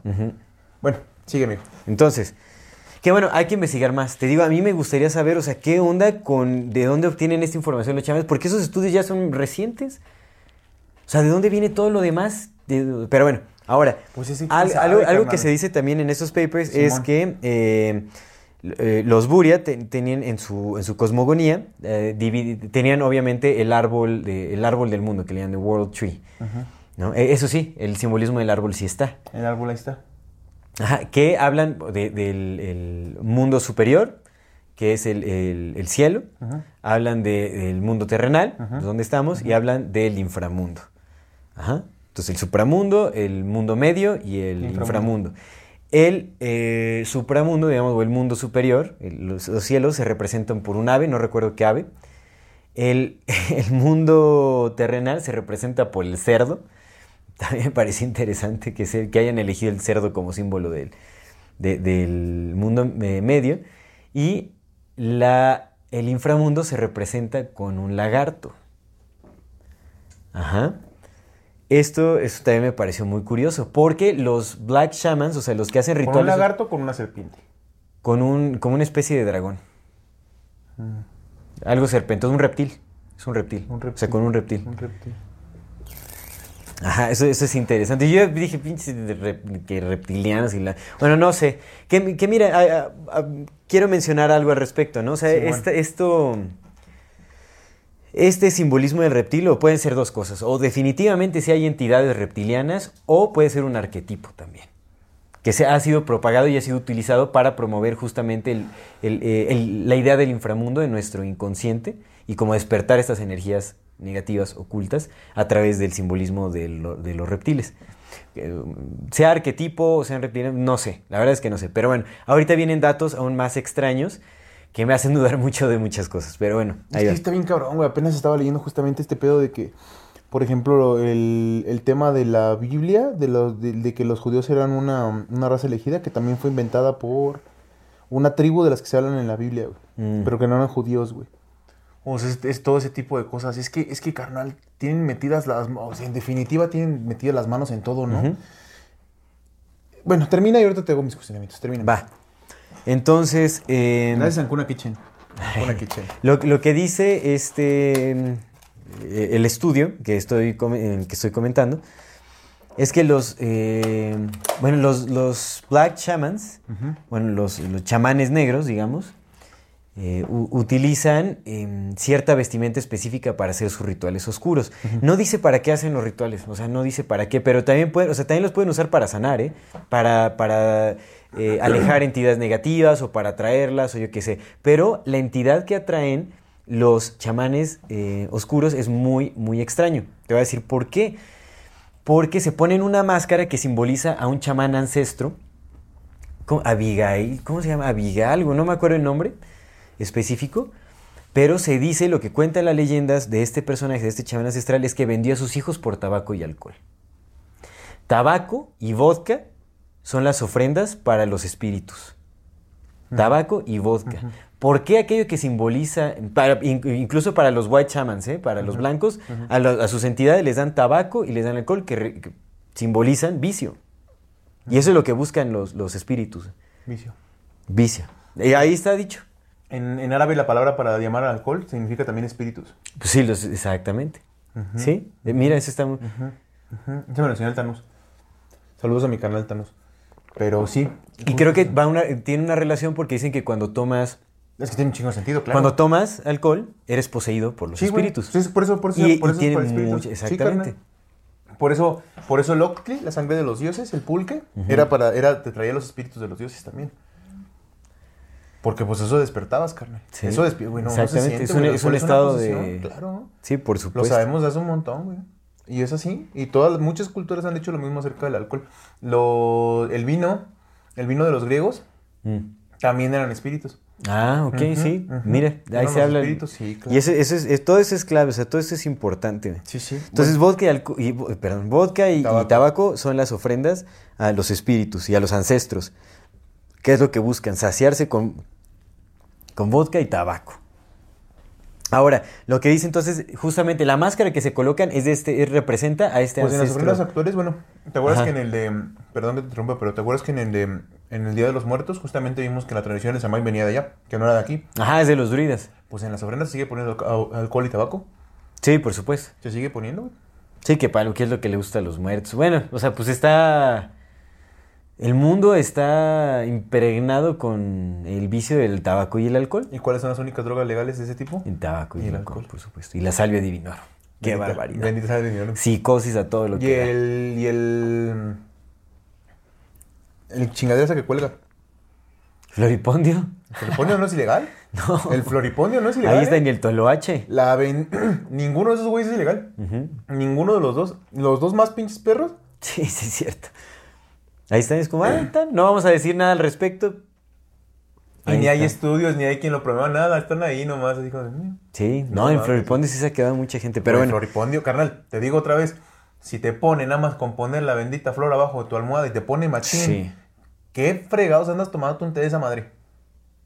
¿Te pasa lo calguar? Ah, sí, ves, ¿Ves, demonios azules eh, quitándoles, metiéndoles cosas a la cabeza a la gente. Y chupándoles energía, pues estaban en un rave, güey.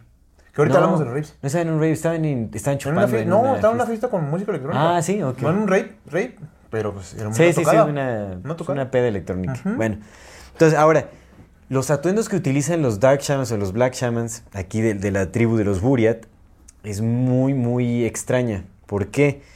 Utilizan túnicas negras con un reptil en la parte de atrás. Simboliza la, la entidad que representa el inframundo. Es una entidad que representa el ¿Buriat inframundo. se escribe como suena? Buriat. Hay dos, eh, sí, la más común es B, es B grande, U, R, Y, A, T. Ok. Que también se puede escribir como Buriad. con D, pero no es la, eh, no encuentras tanta Son información. nuestros así. compas, ¿no? Ajá. Sí, que ahorita ya también cambiaron mucho sus atuendos. Sí, porque no, no se ven, ¿eh? No se ven Entonces, utilizan la máscara del Ajá. ancestro que vendió a sus hijos por tabaco y alcohol. O sea, eso ya te dice mucho. Eh, utilizan la túnica una, como una especie de capa negra con un, un reptil en la parte de atrás, un lizard, o sea, un lagarto, no sé qué, qué represente. Y eh, que, bueno, que representa más bien el inframundo. Y utilizan como una especie de casco.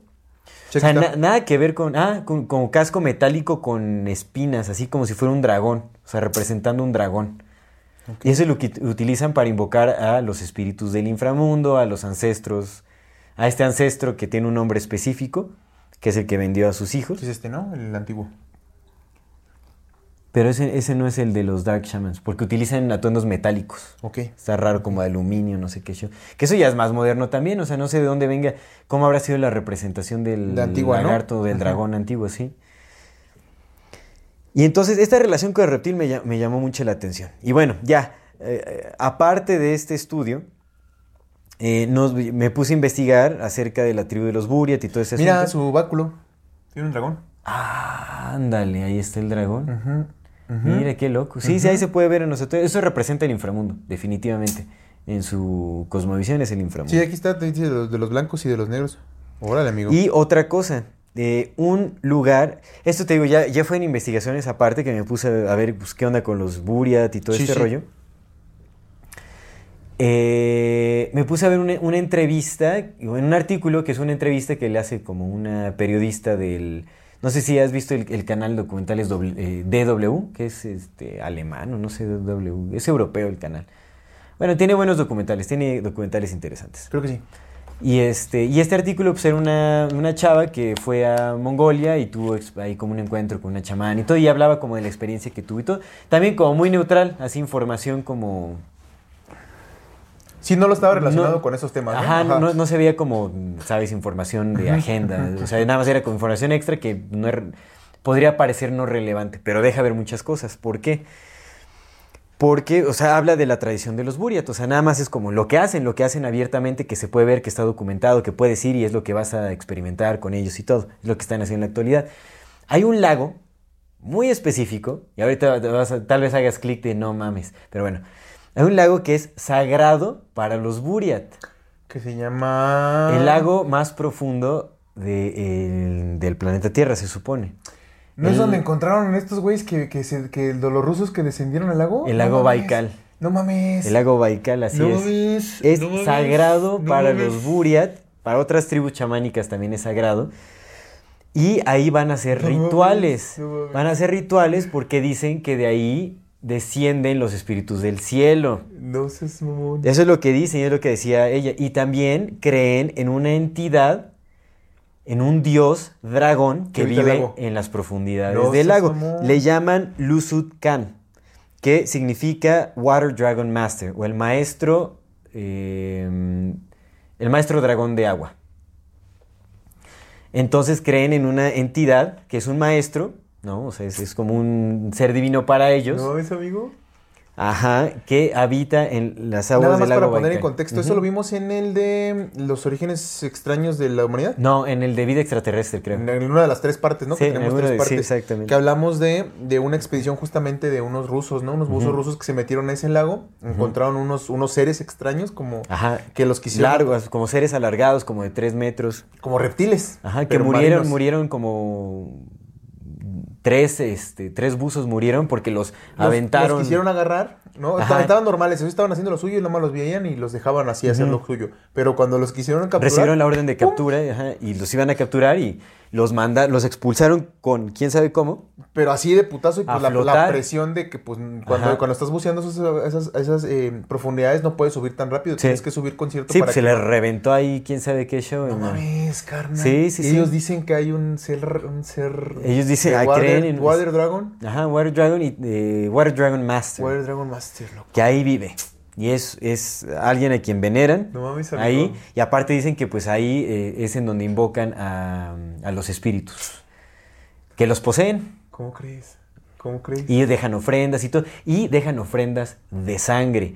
Importante. Matan, o sea, la señora, ahí hablan de cómo las- la, la señora con la que se encontró esta chica, ella le habla como, ay, súper bonita experiencia y, y Eh, mágico. que todos caemos, sí. Exactamente, ¿no? Estaba como, no, súper mágica la experiencia. y todo. Pues ahí le cortaron el cuello a una cabra, ahí, ¿no? Derramaron la sangre y después... me bañaron con ella, sí. me Después se yo, hizo, se hizo un festín este con, con la carne de la cabra y todo ese rollo, pero es un ritual de sangre De ahí, sangre.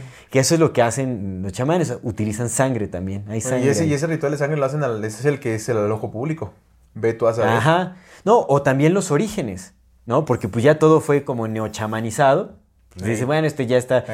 Pero, o sea, si, si ahorita vamos a hacer un análisis como de, de una, de la tribu de los Guarao en, en el noreste de Venezuela, de un libro que ahorita les voy a decir cuál es. eh, son rituales muy similares. Y ahí, ya cuando comparamos, o sea, podemos ver que los rituales vienen de ser sacrificios humanos. Y aparte, güey, ese, Sangre ese- ese- humana. ese pedo de los, de los lagos y los rituales es muy, o sea, es, es- es cabrón porque los cenotes.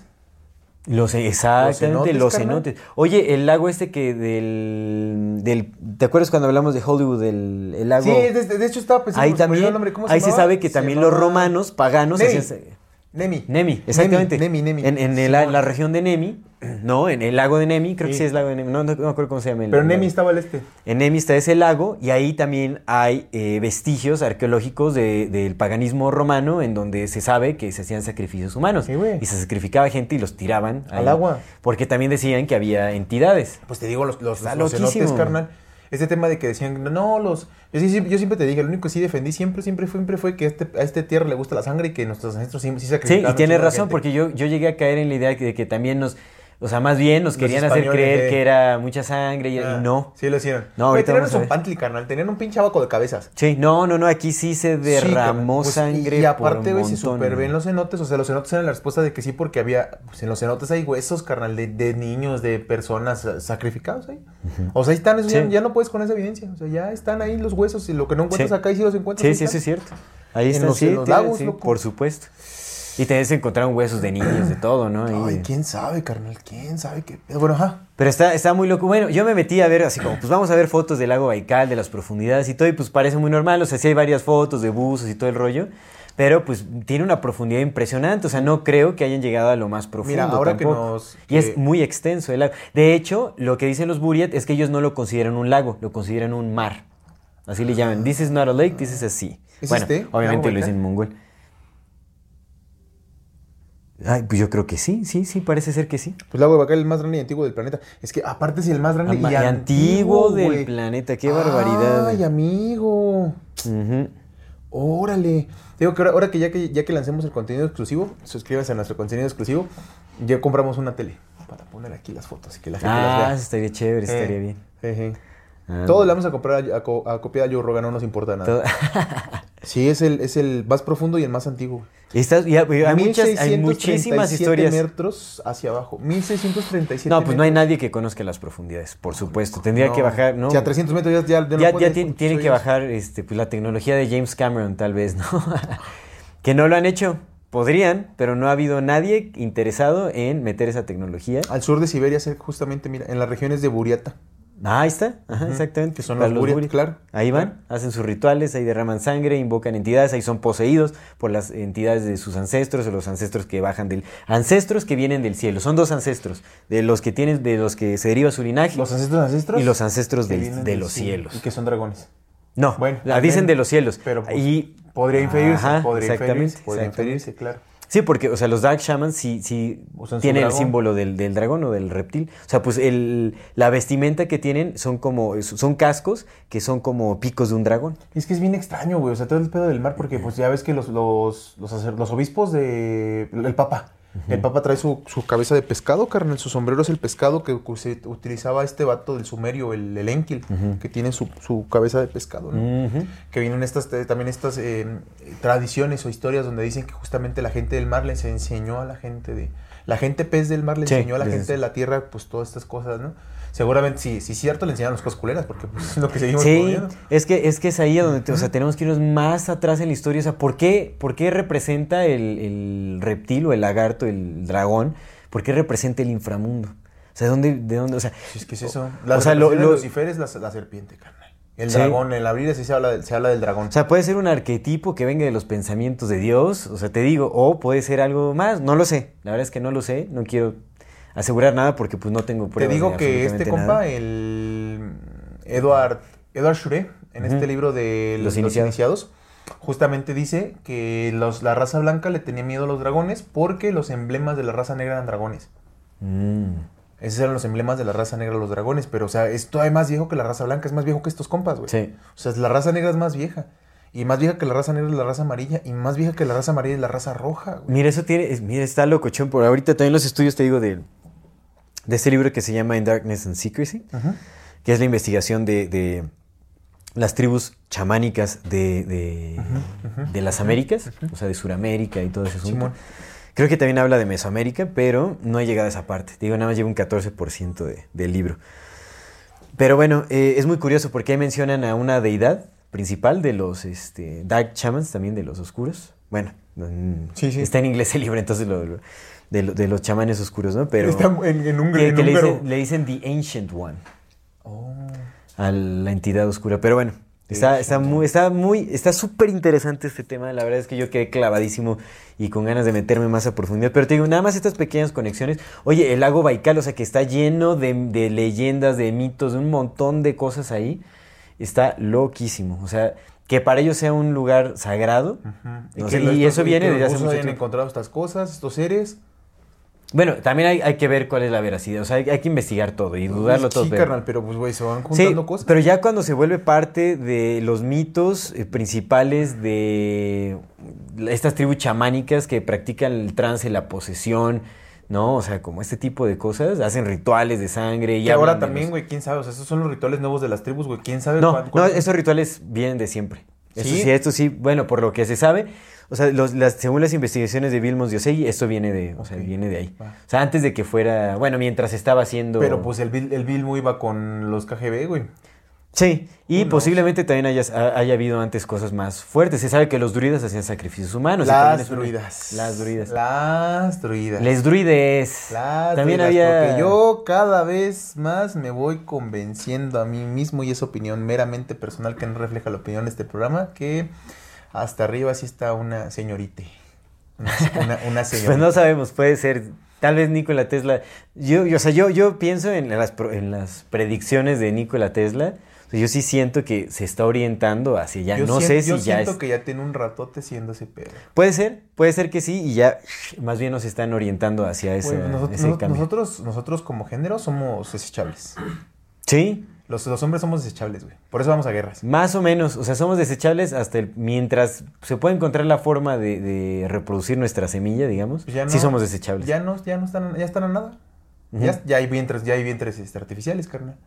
Ya están a nada. No, pero la semilla, digamos, la semilla Pues, seminal. Güey, ya nada más es cosa que repliquen el espermatozoide, güey. Si hacen un Sí, es- eso- eso tendría que ya nada más cosa que lo repliquen. Pero a lo largo de la historia los hombres hemos sido desechables. Sí, sí, por supuesto. Desechables. Sí, pues sí. Que esta vayan cosa mueran, sí, sí, que esta cosa que no, que las mujeres sí, sí, están, hemos estado reprimidos todos. Sí. Pero desechables nomás los hombres. Y ha habido muchas injusticias también para, para todos, para todos. Sí, sí, Son de distinta índole, por supuesto, sí, en- son. cuando se trata de libertad de expresión Ah. y... bueno, no, y es bien cierto. Mucha ¿no? O sea, violencia física, bien sí, cierto. sí, O es sea, cierto. Claro, claro, no estamos negando el hecho de que hay violencia contra la, contra la feminidad. Sí, sí la hay. Sí, la hay, por a todos nos va de la verga. Pero desechables, los vatos. Porque son los que mandan a las guerras, son a los que encarcelan, ¿sabes? Son los que están. Sí, pues es ese pedo. Sí, los, la mano de obra... En el Titanic no se salvaron todas las, las doñitas y los niños. ¿Los niños? ¿Las señoras qué? Los niños, estoy de acuerdo. ¿Las Sí. señoras qué? ¿Por qué Mm. primero tienes que salvar a las mujeres y después a los hombres? O sea, ¿por qué? ¿Sabes? Es Sí, la sí, pregunta. sí. ¿Por qué? ¿Por Bueno, qué? Sí, porque bueno, se les ha considerado como que... Se, se les ha considerado como el sexo débil. Yo digo, yo digo sexo- erróneamente, si débil, erróneamente, yo, lo, yo pero... lo desecho, carnal. ¿Sabes? Yo quiero el fuerte acá. Si Ya, esa fuera la idea. O sea, si esa fuera la idea, sí, pero en realidad Sí. más bien el potencial, porque pues ahí está en donde se crea la humanidad también, o sea, sí, definitivamente. Yo es como, sé. Sí, los, los hombres adultos son Desechable. desechables. Desechable, carnal. Completamente desechable. Entonces, bueno, para las, para las élites, para Sí, las sí, para sociedades. los que sí, sí, sí, nunca les hemos importado. Bueno, hasta- nadie les hasta- importamos, pero dentro de la poca nadie, importancia de los que menos tenemos. de la nadiedez y, y- y yo considero que esta cosa de, de, de que somos desechables no viene como por un por un o sea, no viene porque una, porque la morra, porque una morra vea a una morra más importante, viene porque una morra mueve este pudo y dicen estos güeyes me cagan. Ah, ok. Ya, ya, ya. Sí, sí, sí. Es, no es una opinión que refleja la opinión de nuestro Oye, programa. pues guerras se han hecho por naciones. en- La bueno, Elizabeth lo que nos dicen también, quién la sabe. La locochona. La reina, la reina, la reina de Inglaterra es la reina de Inglaterra y es la que más guerras ha hecho. Pues es como... Ah, sí, cierto. Y, y- y- y las morras siempre han estado atrás de los vatos aventando la piedra y escondiendo la mano. De los, de los, sí, de los, de los perros. La, la Michelle Obama, Ah, sí, sí, sí, también. Bueno, sí, sí, sí, eso es cierto. eso you es know, cierto. you know. Sí, el que se sacrifica es el que va adelante. carnal. No, pues sí, vamos a Y atacar. ya es el que, el que señalan, y ese güey, ese güey, pero siempre, bueno, no siempre, pero pues a lo que, algunas cosas que hemos visto hay una Ve, morra. ve al Fox. Marta Sagún de Sí, Fox, sí. por supuesto, pero por supuesto es, Sí, una, por es un ejemplo claro que sí, güey. También la, ah, pues también la Margarita. La esposa de, la Margarita de Calderón, La Margarita claro. que la esposa de Robert Watson, ¿no fue la que lo metió? Ah, sí, no fue la, sí, ¿Eva? por supuesto. Eva no fue la que engañó a pobrecito Dan. Sí, sí, sí. Pero bueno, I don't know. I No, don't know. no, no Just- se- no se just sabe. comments, just comments. sí, sí, no, hay, hay cosas muy interesantes por ahí. Sí, Pero man, bueno, ya, ya sí, trataremos ese tema Sí. más adelante. Vamos a hablar de nuevas masculinidades, que es lo que sí nos toca. Sí, sí, sí, por supuesto, nuevas Sí, amigo. masculinidades. Eso sí, sí, porque pues también hay que ser respetuosos con las, las cosas que no son nuestras. Una vez, una vez me, me, me, me gustó algo que me, que me dijiste y que, que te- y que me dijiste, pues es que qué es ser mujer, ¿no? Y te dije, pues no sé. Entonces, pues no nos toca. Sí, No nos toca. sí, no ¿Vas con eso? No nos toca. Ujú. Eh, pero este, sígale, amigo, sígale. Órale, pues entonces nada más quiero hacer ahorita la conexión que encontré con The Open Society Institute de ¿Es, ¿Ese George qué es, güey? Soros. ¿De George Soros? Es una, es una organización no gubernamental que se encarga de promover el... Pues es como una organización progre que mueve todo lo alternativo en todo el mundo. Ah, pues son los que... Lo que financia la ah. libertad de expresión, la libertad de género, o sea, todo, todo, todo, todo, se mete con todo. O sea, en serio, no hay nada que no, no atraviese Pues son, los que, son los que hicieron que en Uruguay ya estuviera legalizada, ¿no? Sí, exactamente, lo que se le... Sí, se meten con, con sustancias, se meten con la cuestión del aborto, se meten con la cuestión de este... eh, ay, yo pienso que se mete pues con, lo, con el género, con sí, todo. pues con los todo, sí. sismos, ¿no? Los sismos, Ah, transhumanismo. Black Lives Matter, por Black Lives ejemplo, con la cuestión racial, están metidos en, en absolutamente todo, y son los que financian y empujan eh, protestas, este, eh, todo, así como agendas, o de ahí se derivan otras organizaciones. Inoculaciones. O- algo que hace Open Society Institute es que para no estar choteando su nombre en todos lados, crea otras organizaciones no gubernamentales que obviamente financia, las crea. Y este, y, y- y- y, pues de ahí ya se derivan un montón de cosas. De ahí salen como que ahorita que lleva la movimientos ya es sociales. Alexander Soros. El hijo. Sí. Sí, pues ya está viejito el otro ya. sí. Ya ahorita ya está preparando su, su criogenización. Ah, sí, sí. Y ahorita ya, ya está preocupado. Órale, culero. ya se saquen está el chip". enfriando, ya se está enfriando. Sí, ya saquen el chip. que esta, mira, nos, bueno, If you thought the only way to get a more defined jawline with natural looking results was through surgery, think again. Juvederm Volux XC is a non surgical injectable gel filler that improves moderate to severe loss of jawline definition and can help you achieve natural looking results with little downtime. Even better, this improved definition lasts up to one year with optimal treatment. No maintenance required. Improve jawline definition for a smooth, sculpted look with Juvederm Volux XC. For important safety information and to find a licensed specialist, visit juvederm.com. That's J U V E D E R M.com. Not for people with severe allergic reactions, allergies to lidocaine, or the proteins used in Juvederm. Common side effects include injection site redness, swelling, pain, tenderness, firmness, lumps, bumps, bruising, discoloration, or itching. There's a risk of unintentional injection into a blood vessel, which can cause vision abnormalities, blindness, stroke, temporary scabs, or scarring. Talk to a licensed specialist to find out if it's right for you. There's never been a faster or easier way to start your weight loss journey than with PlushCare. PlushCare accepts most insurance plans and gives you online access to board-certified physicians who can prescribe FDA-approved weight loss medications like Wigovi and Zepbound for those who qualify. Take charge of your health and speak with a board-certified physician about a weight loss plan that's right for you. Get started today at plushcare.com slash weight loss. That's plushcare.com slash weight loss. plushcare.com slash weight loss. No, ya, nosotros vamos, lo queremos. Igual que los Vamos, chinos. es que surgió una pregunta interesante que hay que contemplar. No quiero desviarme mucho del tema, perdón, pero una, una chica nos pregunta ¿por qué les interesaría tanto la criogénesis si, si es cierta la reencarnación? Ah, claro. Esa pregunta es como, pues sí. Pues porque seguramente reencarnar es un pedo. Vuelves a empezar de bebé, güey. Ah, sí, empezar, como, bueno, sí eres- puede eh, quieras o no quieras, eres vulnerable, güey. Se resetea tu consciente. Se resetean. se- tu Pero, se o sea, resetea. digamos que, o sea, se queda en pausa el alma mientras está congelado tu cuerpo, Pues un qué sueño, show. carnal. Como en coma. Pero sí, no, yo creo que, pues, o sea, Pues no cuando estás en coma, la gente que dice No, o sea, porque coma- oficialmente mueres y nada más congelan tu cuerpo para conservarlo. O sea, no es como. o no sé cuál es el proceso de criogénesis, Es pero. que Yo también he estado dudando hasta de la reencarnación. Sí, yo dije, también estoy dudando, Sí, dije, chinga, a lo mejor sí somos pura pinche materia.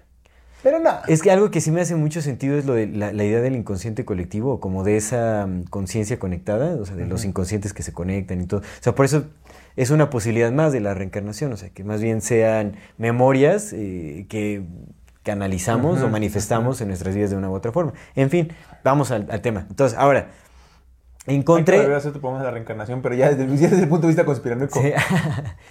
Eh, Sí, sí, ya es nuestro, ese ya es nuestro cristal. Hiperconspiranoico, ¿no? Ya cómo, cómo sería Sí, el- güey, es que ya es la conspiración. Güey, luego hasta entre conspiranoicos se pelean, carnal. Sí, eso también Sí, hay che, que no, mencionar. yo conspiro más que tú. No, pues tus pinches conspiraciones no son. Ah, pues, Pues, tú eres hijo del Zoro. tú eres pues, un agente, ¿no? Es no, como, pues, pero tú eres bueno. de la KGB, pues yo soy de la CIA.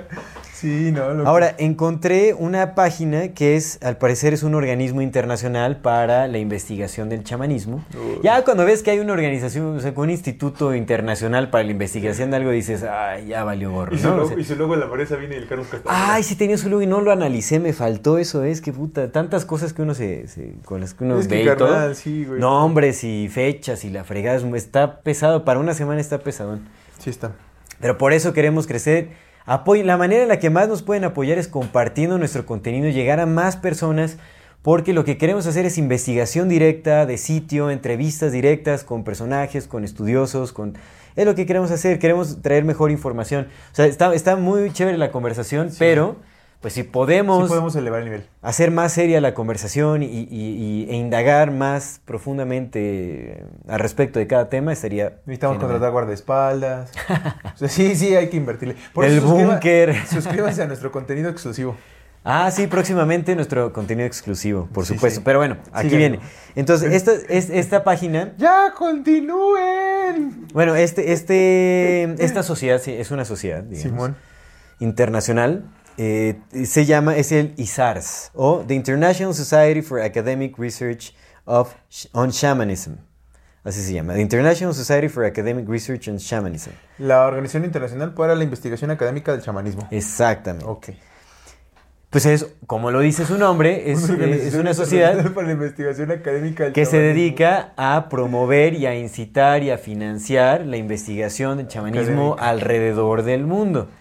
Y anualmente tienen, eh, sacan un journal, que es como un diario anual, en donde vienen como investigaciones eh, actualizadas, reseñas de, de libros, reseñas de, de documentales, de cuestiones académicas, de papers, de un montón de cosas. Chimio.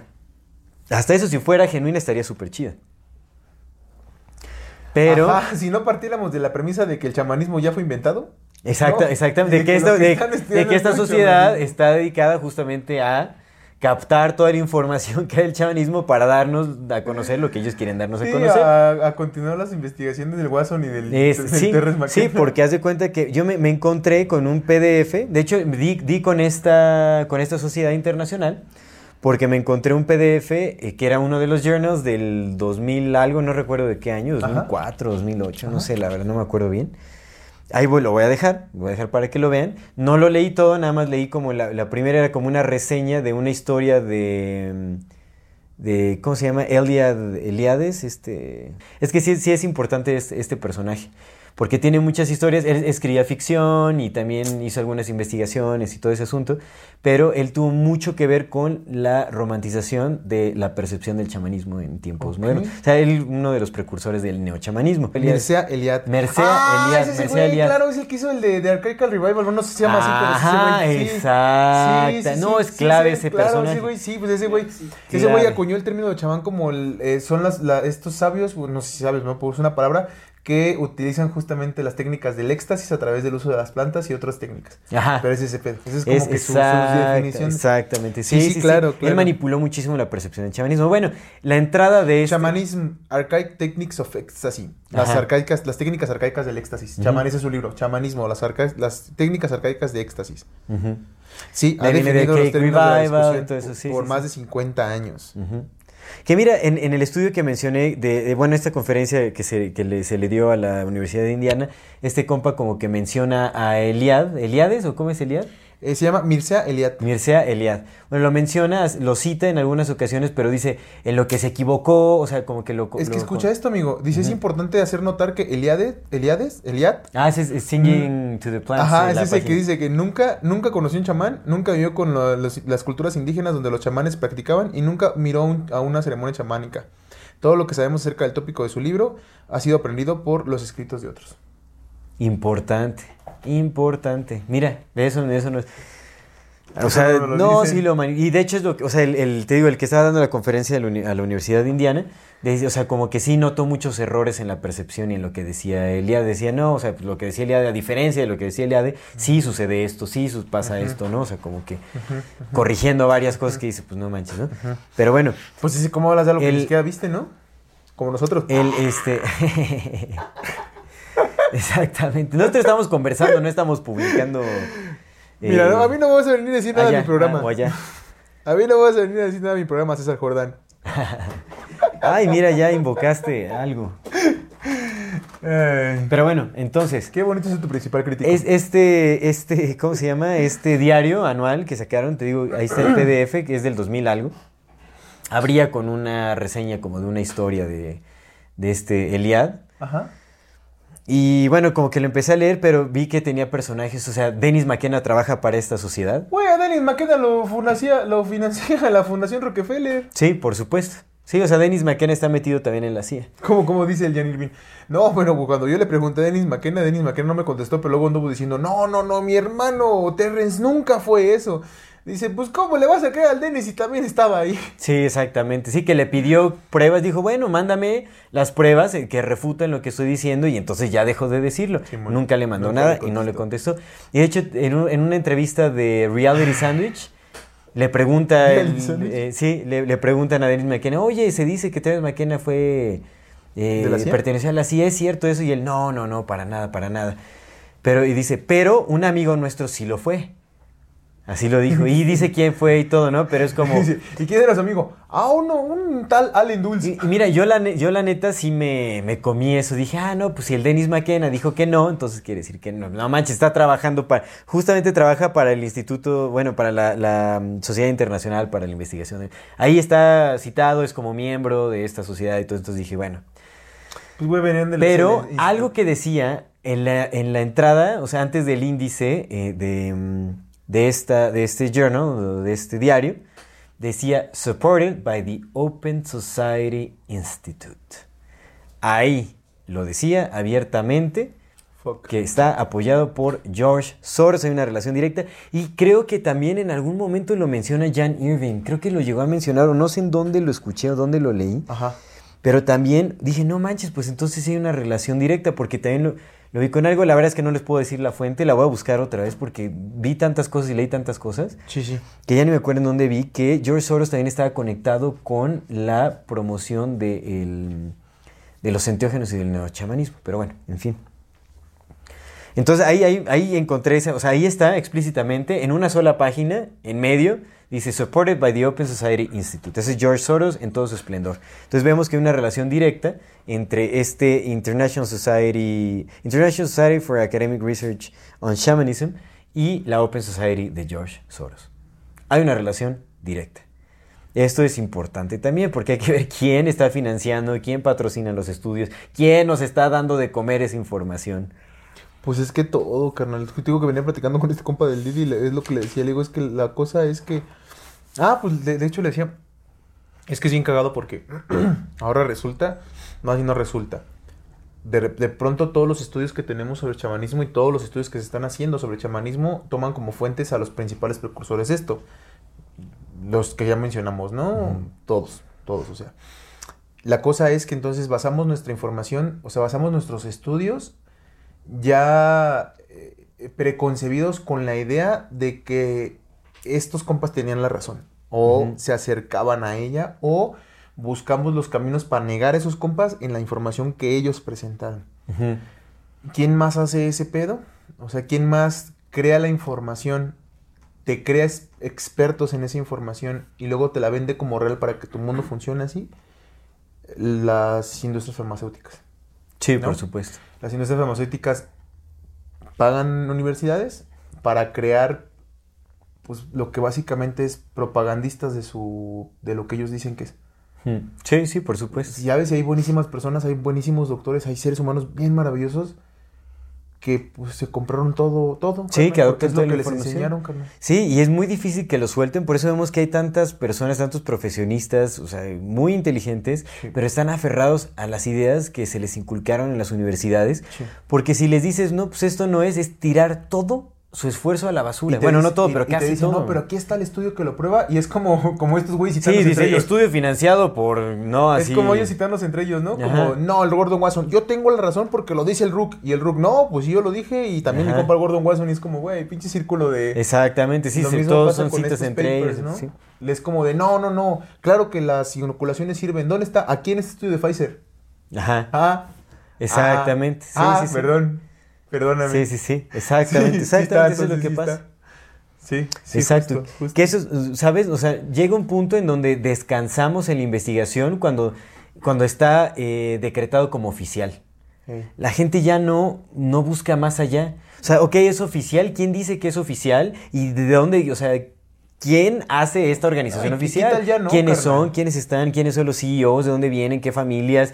¿Con quién se relacionan? Eso, nos detenemos cuando, dice, cuando, cuando vemos que hay una institución oficial que dice eso. Pero te digo, y quita el ya no, porque ni siquiera es el ya no, es no. Es el porque no, un sí. ya no implicaría que, que al menos buscamos o hacemos el esfuerzo, no. Ni siquiera hacemos el esfuerzo, güey. Sí. Es un no. Bueno, sí. Definitivamente ha habido una gran manipulación en, la perce- en- en cómo se percibe el chamanismo, porque aparte que ya se le llama chamanismo a cualquier práctica de esa índole en todo el mundo, cuando el- en realidad la palabra se deriva de, De los- la lengua, de, de las lenguas, ¿Tunguscanas o cómo dijiste? ajá, como del mancho tungus, Mancho de las tungus. lenguas del mancho tungus. Mancho tungus. Eh, pues ya lo están aplicando para todo. Entonces, definitivamente, es como te mencionaba anteriormente, creo que sí tiene que ver con una uno- uniformización del concepto, de la idea del chamanismo y se está utilizando para cierto propósito. En el, eh, para las personas que ya vieron nuestro episodio anterior, el 78, de Enteógenos, la mentira divina, la divina mentira, Adivina. Véanlo porque ahí también hablamos muchísimo de cuáles son los, los personajes que eh, han fomentado principalmente esta. Cultura del consumo de, de- de alucinógenos y las prácticas chamánicas con ay- ayahuasca, con DMT, LSD y todo ese Y rollo. pueden ver cuadro a cuadro cómo se me rompe el corazón. Exacto. Hasta el final todavía, por eso el nombre de una relación tóxica con los hongos. Porque ya, pues ya se voy a comer todavía. Está ahí. Sí voy a comer, pero voy a ver. Va- el que sigue también va a estar bien interesante porque vamos a hablar de la... eh, pues vamos La a hablar de- de, contracultura, la por contracultura, supuesto. sí, y va a estar muy, muy interesante. Oye, amigo, nada más rápido. Quería, quería hacerte una pregunta ahí como... ¿Crees que...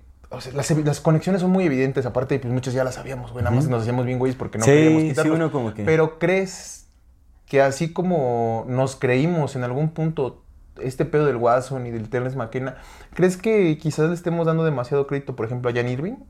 O digo, no todo es de Jan Irving, ¿no? Esto que Ajá. traes no es de él.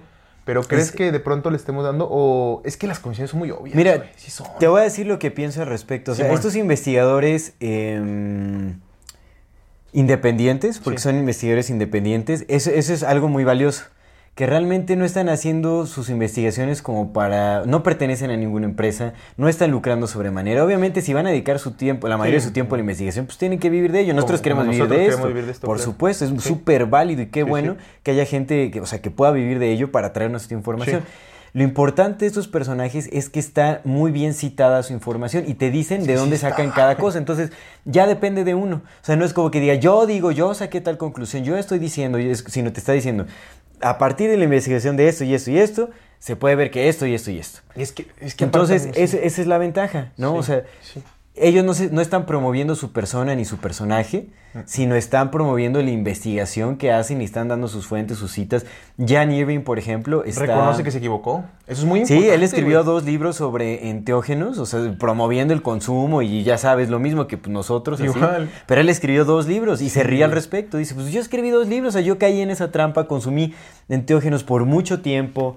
Muchas gracias. ya llegaron los ya llegaron los nachos. Ah, los de. Miguel Ángel. No, eso se... Ah, sí, es cierto, porque no traen chile. Una disculpa para nuestro amigo que se molestó porque comíamos. Sí, una disculpa si les molesta, pero también puede ser ASMR, ¿no? Hay mucha gente Sí. que le gusta escuchar los, los Y pueden acompañarnos con crunchy comida. sounds. Ujú. Entonces, eh, pues eso es lo valioso de estos investigadores, ¿no? O sea, que como que citan todas las fuentes. Eh, un ejemplo, por ejemplo, o sea, eh, un- Graham Hancock habla mucho de sus investigaciones personales. Entonces ahí puede eh, manipular mucho la información. Bueno, no sé, o sea, Graham Hancock también... Habrá que triste, investigarlo, ¿eh? ¿no? Habrá que investigar, pero pues, sí, parece ser, o sea, Matt Mathis tiene estudios sobre Graham Hancock, Hancock y... Pues ahí Que Miles Matis dicen que no existe, ¿no? ¿Quién? ¿Graham El, Hancock? no, el Miles Matis dicen que no existe. Dicen que no. Bueno, pe- eso también pasa que entre. O sea, como estamos todos metidos en la conspiranoia. Sí, ya todos estamos Luego se empiezan a tirar y es la paranoia, es como, pues Sí. tú eres un agente, no, tú eres el agente y te investigo tu nombre y Pinche Rockefeller, no, pues tú eres y- oros. Exactamente, entonces es un rollo ahí, ¿no? Que yo siento que en lugar de estarse tirando en toda la comunidad que está haciendo investigación independiente, deberíamos de unirnos para sacar conclusiones más acertadas. Pero bueno, Y es que aparte, por ejemplo, de Jan Irving es como bien... Pues amigo, una vez que empiezas a... Güey, ya cuando ves que cita y Wikipedia es su medio de información, sí lo es. o sea, su oficialidad de, de los que controlan, ya cuando vienen ahí es porque dices, "Verch, pues ya ni cómo, ¿no? O sea, que en mismo Wikipedia te dicen, güey, este güey fue compa de este güey, porque publicaron juntos Sí, hay esto, ya no es admiten. algo conspiranoico, ya es... Es lo que dicen, en Wikipedia se admite, o sea, es lo que decíamos, Wikipedia no es el medio de información más certero, pero la desinformación que da ahí te da pistas muy, que son clave y que son muy certeras. Sí, sí. O sea, tanto la desinformación que te dan ahí como la información que admiten, porque en Wikipedia lo que hacen es omitir información Ajá. valiosa, pero, la que te dan es la puedes encontrar de otras fuentes también. Eso es lo que pasa, que mucha banda se queda ahí. O sea, nada más leen el artículo de Wikipedia y dicen, ah, pues esto... No, o piensa que Wikipedia es nada más quedarse en lo que te dice el artículo, sin investigar las fuentes que están citadas ahí. ¿no? O sin Sí. investigar en otras fuentes para corroborar. Y pues todo encaja, carnal. O sea, también cuando lo vas viendo dices, güey, pues es que sí, carnal. O sea, sí, sí todo encaja. Te, te digo, por en la entrada lo del Gordon Guaso, que ya, sab- ya sabíamos, súper sabíamos que era banquero y que trabajaba con las élites de los bancos. En- no sé por qué en ningún momento se nos ocurrió cuestionarlo. Era como la primera vez como de, güey, como un güey que, que trabaja, que, que es el publicacionista de JP Morgan. ¿Cómo ese carnal, no? No es, sí, ¿Cómo no va a ser? O sea. Y ya luego empiezas a ver, pues sí, dices, güey. Harvard, por ejemplo, ya también lo sabes, ¿no? Que es bueno que Harvard. Pues sí, Harvard es, eh, es, la, es el semillero de donde reclutan a todas estas personas que están estudiando. Harvard, Berkeley, Yale. ¿Sabes quién salió de Harvard, Mm. amigo? ¿Quién, es, ¿Quién hizo su maestría en Harvard? A ver, dime quién, pues varios, ¿no? Pero... Enrique Peñanito. Ah, ¿a poco? No manches. ¿Sabes quién más? Felipe Calderón Hinojosa. Ujú. No. ¿Sabes quién más? Carlos Salinas de Gortari. No, en Harvard. Seguro haces título ahí mm, inventado, ¿no? O si fueron y ahí los... O los cooptaron o ahí los prepararon. Ahí los preparan, sí, sí puede ser. Pero hay varias, es la Yale University, está Berkeley, está MIT, Johns Hopkins, el MIT. el MIT. El MIT. Sí, pues son, son todas sus universidades, loco. Pero bueno. Neochamanismo, amigo. Bendito neochamanismo. Yo, yo. Digo, independientemente de lo que vas a comentar, ¿no? Ya como de lo más, pro- más, digamos, profesional. Pero sí es evidente, a ver. Mira, a nosotros nos ocurrió una. Una experiencia cercana, amigo, que vivimos. eh, o sea, que lo vimos de primera mano y que también se repite muchísimo, al menos aquí en el famoso chamanismo mexicano. Nos tocó ir a una ceremonia de hongos, justamente, ¿te acuerdas? Y que pasó, Un temazcal. ajá, en un temazcal y, y, pues por respeto a los involucrados no vamos a mencionar nombres ni mucho menos, pero pues hubo tocamientos indebidos, ¿no? De la persona que, que conducía el temazcal. Y nosotros estábamos en, en estados alterados de conciencia. Qué bonito nombre, ¿no? Estados alterados de conciencia. En sugestiógenos. Eh, y eso pasó. Sí. Y eso es muy común, güey. Sí, el, el- digamos ahí el temazcalero o el ¿cómo se le llama? ¿El taita o el, No, el temazcalero. el temascalero? Sí, pues... eh, Temasculero. Exactamente. Tocó indebidamente a una compañera, una amiga. Y pues sí, ahí, ahí terminó, ¿te acuerdas? Ya, porque Sí, estábamos pues, yendo sí, fue, a menudo. y estábamos como- yendo y, y, pues él era mi amigo de, de años. De hace ¿verdad? años, Y- sí, y- sí, tú te- llevas ya te una- dije, yo te dije, carnal, pues es que yo no puedo estar promoviendo cosas o estar, estar tratando de buscar la verdad y pues esconder las que no me gustan, nada más porque son mis compas, ¿no? Exactamente, Le sí. marcamos, le marcamos, Sí, hicimos lo, lo, lo- lo conducente, hablamos también con ella y fue como de, va, yo rompí toda relación con él y lo quería, lo quería mucho. Era mi compa. Entonces, ese tipo de cosas, pues, es que no se pueden estar pe- perpetuando. No, uno la caga, uno siempre la va a cagar porque pues uno es humano y de repente puedes decir algo, hacer algo que a lo mejor a otra persona no le parezca. Y está bien porque pues somos humanos. Pero cuando ya, el, el- o sea, cuando es evidente la forma de querer hacer daño, güey, porque estabas en un estado alterado de conciencia y tú corres, se supone que tú corres. Una vez platicando con otra compita me decía justamente eso, me dice, este, una compita que venía de las playas, me decía, me decía, no, es que, eh, me dice, pero es que tampoco hay que ser tan duros, ¿no? Porque yo le decía a este pedo, le digo, es que no puedes correr en uno de estos tipos de lugares, o no puedes correr un temazcal, no puedes venderte como esto y hacer las cosas que haces. Me dice, es que no hay que ser tan duros, porque cada quien tiene su camino. Le digo, yo lo sé, y sí, pero no te metes, o sea, si, si sabes que tienes un chingo de cosas que arreglar, no vas y te metes de, de a conducir a personas en lo que se supone que eso es como el camino, ¿no? O sea, güey, no, pues bájate del carro, deja que otras personas lo hagan. Tú bájate del carro, si tienes pedos, bájate del carro y ve a arreglar tus pedos. La cosa es que en este tipo de, de situaciones, pues entra mucho el ego. Fíjate, a, a mí me pasó una vez, todo esto tiene que ver, que te voy a contar, tiene que Sí. ver con los chamanes, ¿no? Una vez estaba yo en una fiesta, fui a trabajar con, con una persona y haz de cuenta que me dijo, no, échame la mano, ¿no, Simón? Y esta persona tiene cabinas esas de fotos, güey, de las Sí. de que te pones disfraces. Ah, ok, ok. Entonces yo estaba chambeando con él, carnal, pues. Ajá, Chambeando, carnal, ya sabes que la feria es la feria. claro. Entonces ya estaba yo el, el artista, carnal. Estaba chambeando, vale, a ver, estaba muy tranquilo. Y de pronto me caí en la, en la cuenta que pasaron a dar el discurso del, del, del padrino, del, del papá y eso. Y entonces el señor, pues, infundado en su traje, en su traje, ¿sabes? Es su fiesta, su hija, y no. Y, y 15 infundado- años, entonces. Sí, en 15 años. Y entonces hace cuenta que estaba el señor con su trajecito, ¿no? Su fiesta y su hija, y, y empezó a dar su discurso. Entonces yo caí en la cuenta que, que ese tipo de cosas los empoderaban, porque después pasó el padrino, y hace cuenta que se veía como una, como una puesta en escena en la que se sentían poderosos. A mí me hizo mucha risa. Yo lo, Cuando- yo lo- cuando cuando, estaba dando su discurso, y a mí yo, yo, yo me puse así a verlos y Ujú. dije, güey, dije, es muy cagado, porque pues yo estoy muy acostumbrado a hablar frente al micrófono, porque pues yo me presento, ¿no? Entonces dije, pues para mí, pues yo lo comparé conmigo porque pues no puedo compararlo con Hola, buenas más". tardes, soy César y soy alcohólico. Siempre, carnal. Y ahí les va, ¿no? El padrino. Por eso, Yo cabrón, estoy dije, acostumbradísimo. cabrón. Sí, sí, sí. En la tribuna compartiendo. Ahí tengo mis TikToks de que estoy estoy diciendo mis mamadas. Sí, sí. Y entonces yo me, pues con esa parte dije, güey, pues no más, para mí es algo muy normal, pero dije, pero, pero ahorita caigo en la cuenta de que puedo entender esta parte porque no es normal que te den un micrófono frente a la gente y tengas la oportunidad de hablar así, no es, no, no es lo común. Por supuesto. Entonces entendí como esta parte de lo que te gana, porque de, de verdad que su cambio postural fue bien distinto. Sí, o sea, sí, yo sí estaba de entiendo. chismoso, carnal, pues yo estaba viendo. Entonces vi su cambio postural, ¿sabes? Todo, así como que... el- como- y la señora también a un lado, así viendo todo lo demás de arriba y el padrino. eh. You know? Entonces, como no estamos acostumbrados a eso, carnal, y, y por lo regular, siempre nos compramos el, el- el- este engaño de que pues valemos, que somos basura, y así nos tratan, ¿no? En nuestros trabajos, Sí. en nuestro día a día, en nuestra propia familia, porque pues todos estamos en ese juego malamente.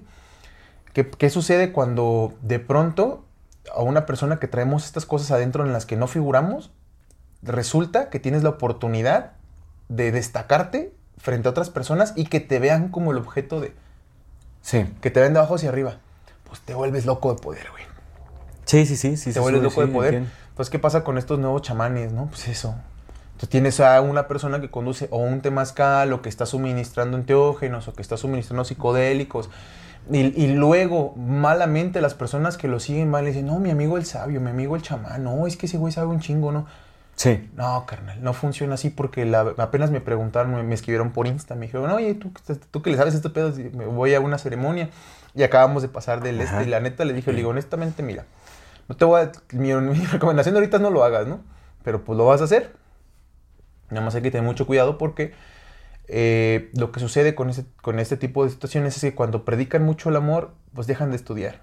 Porque Mm. creen que ya saben. Y creer, creer que ya sabes algo es lo peor que puede pasarte. Sí. Porque entonces ¿sabes? Ahí te detienes. Exactamente, amigo. Y todos los demonios que traes que ya no quisiste trabajar porque según tú ya eres él, pues se quedan ahí, carnal. Y empiezan a ver un cochinero y empiezan a ver estos nuevos chamanes guiando a las personas hacia lo malo, carnal. Nuestros compitas que conocemos un chingo que se van a, a hacer hongos a Tlanisco, güey. Sí. Bandita que, pues, güey, regresa de hacer los hongos y se, y se mete. Sí, ya, ¿sabes? es- ya es tradición, o sea, ya es Carnal, tradición. Ya el hongosto, ¿no? El terminan de periquear y se van a. ¿Cuántos memes no hay ya Sí, con hongosto? carnal, y-. O llegan periqueados, o, o terminan los hongos y se ponen a chupar, güey. Mm. Es que es pulque, güey. Sí, carnal, pero también es una vida alcohólica y también te pone pedo, güey. Sí. ¿Sabes? Ese tipo de cosas, carnal, que regresan y pues, güey, andan metiéndose con todas las personas, entre ellos, o sea, creando una, un- una cultura de, de, de puro...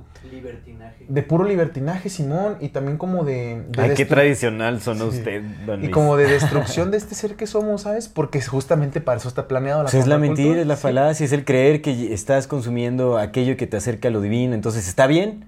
Está bien, lo que haces alrededor de ese contexto está bien porque le estás haciendo y te está acercando a lo divino. Entonces, Y ¿no? cuando ves a alguien que te dice lo contrario, te dicen, tú no sabes, güey. Yo ya estoy, yo ya probé psicodélicos, yo ya probé este pedo, yo ya estoy. Sí, Porque, ¿no? pues, been there, done that. Sí. Yo estuve ahí. Y cuando estás bajo el efecto también es eh, lo que te da es como que bueno, yo, o sea, yo tengo ci- ciertas opiniones ahí, eh, eh, si las sigo trabajando todavía. Como te decía en el, en el episodio anterior, o sea, yo creo que los enteógenos simplemente desdoblan lo que llevas dentro. Sugestiógenos. Los sugestógenos desdoblan lo que de- llevas dentro y además tienen este efecto que te... Pues al, en- al estar en un estado alterado, estás en un estado en el que eres, estás abierto a la sugestión, tanto propia como externa. Externo. Pero lo que sí es que sí sacan lo que hay adentro, o sea, sí ves cosas que hay ahí. Como el alcohol, justamente. Sí, El alcohol no te dice, no es que saca más de ti mismo, no. saca más de ti mismo. Ya eras eso, nomás que lo escondías. Exactamente, exactamente. Mira, me gusta mucho lo que mencionaste eh, respecto a como al egocentrismo mm, eh, que se ha apoderado, digamos, como de esta eh, pseudocultura chamánica, bueno, neochamánica.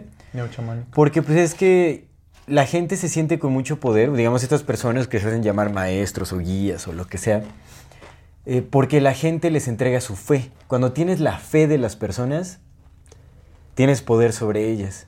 Y eso eh, te, te eleva. O sea, eso también es como una, una droga. Eso también químicamente debe de generar reacciones eh, muy curiosas. Sí lo hace, carnal, pues. Pero creo que el gran problema está justamente en la manipulación que se le ha dado a nuestro entendimiento del chamanismo y, y a meter todo en un mismo cajón. ¿Por qué? Porque cuando estudiamos, cuando vemos cuáles son las, o sea, de, de las culturas de las que vienen como estas prácticas, nos damos cuenta de que no tienen absolutamente nada que ver con el contexto que se les ha dado actualmente. Ahora, ha- hagamos un análisis. ¿Qué es lo que se piensa ahorita cuando haces enteógenos? Es como, te, va, te, te da cierta, em, como un tipo de iluminación, ¿no? O sea, te da cierta claridad, ves tu camino, eh, eh, estás en contacto con, con, eh, espíritus. em, eh, Ves a Dios. Exactamente, sí, te acercan como a la divinidad. Es como, es, es como una especie de iluminación. Abren tu conciencia, no son como mind expanding, le llaman. Por eso eran psicodélicos, ¿no? Exactamente, entonces como una apertura y es como este éxtasis divino que te conecta con el todo y ese asunto, ¿no? Cuando en realidad de dónde viene es un- son prácticas y son rituales enfocados a la curación o al ataque, pero todo, o sea, cuando lo analizas, todo se basa en la sugestión. En la sugestión, y eso es muy importante entenderlo.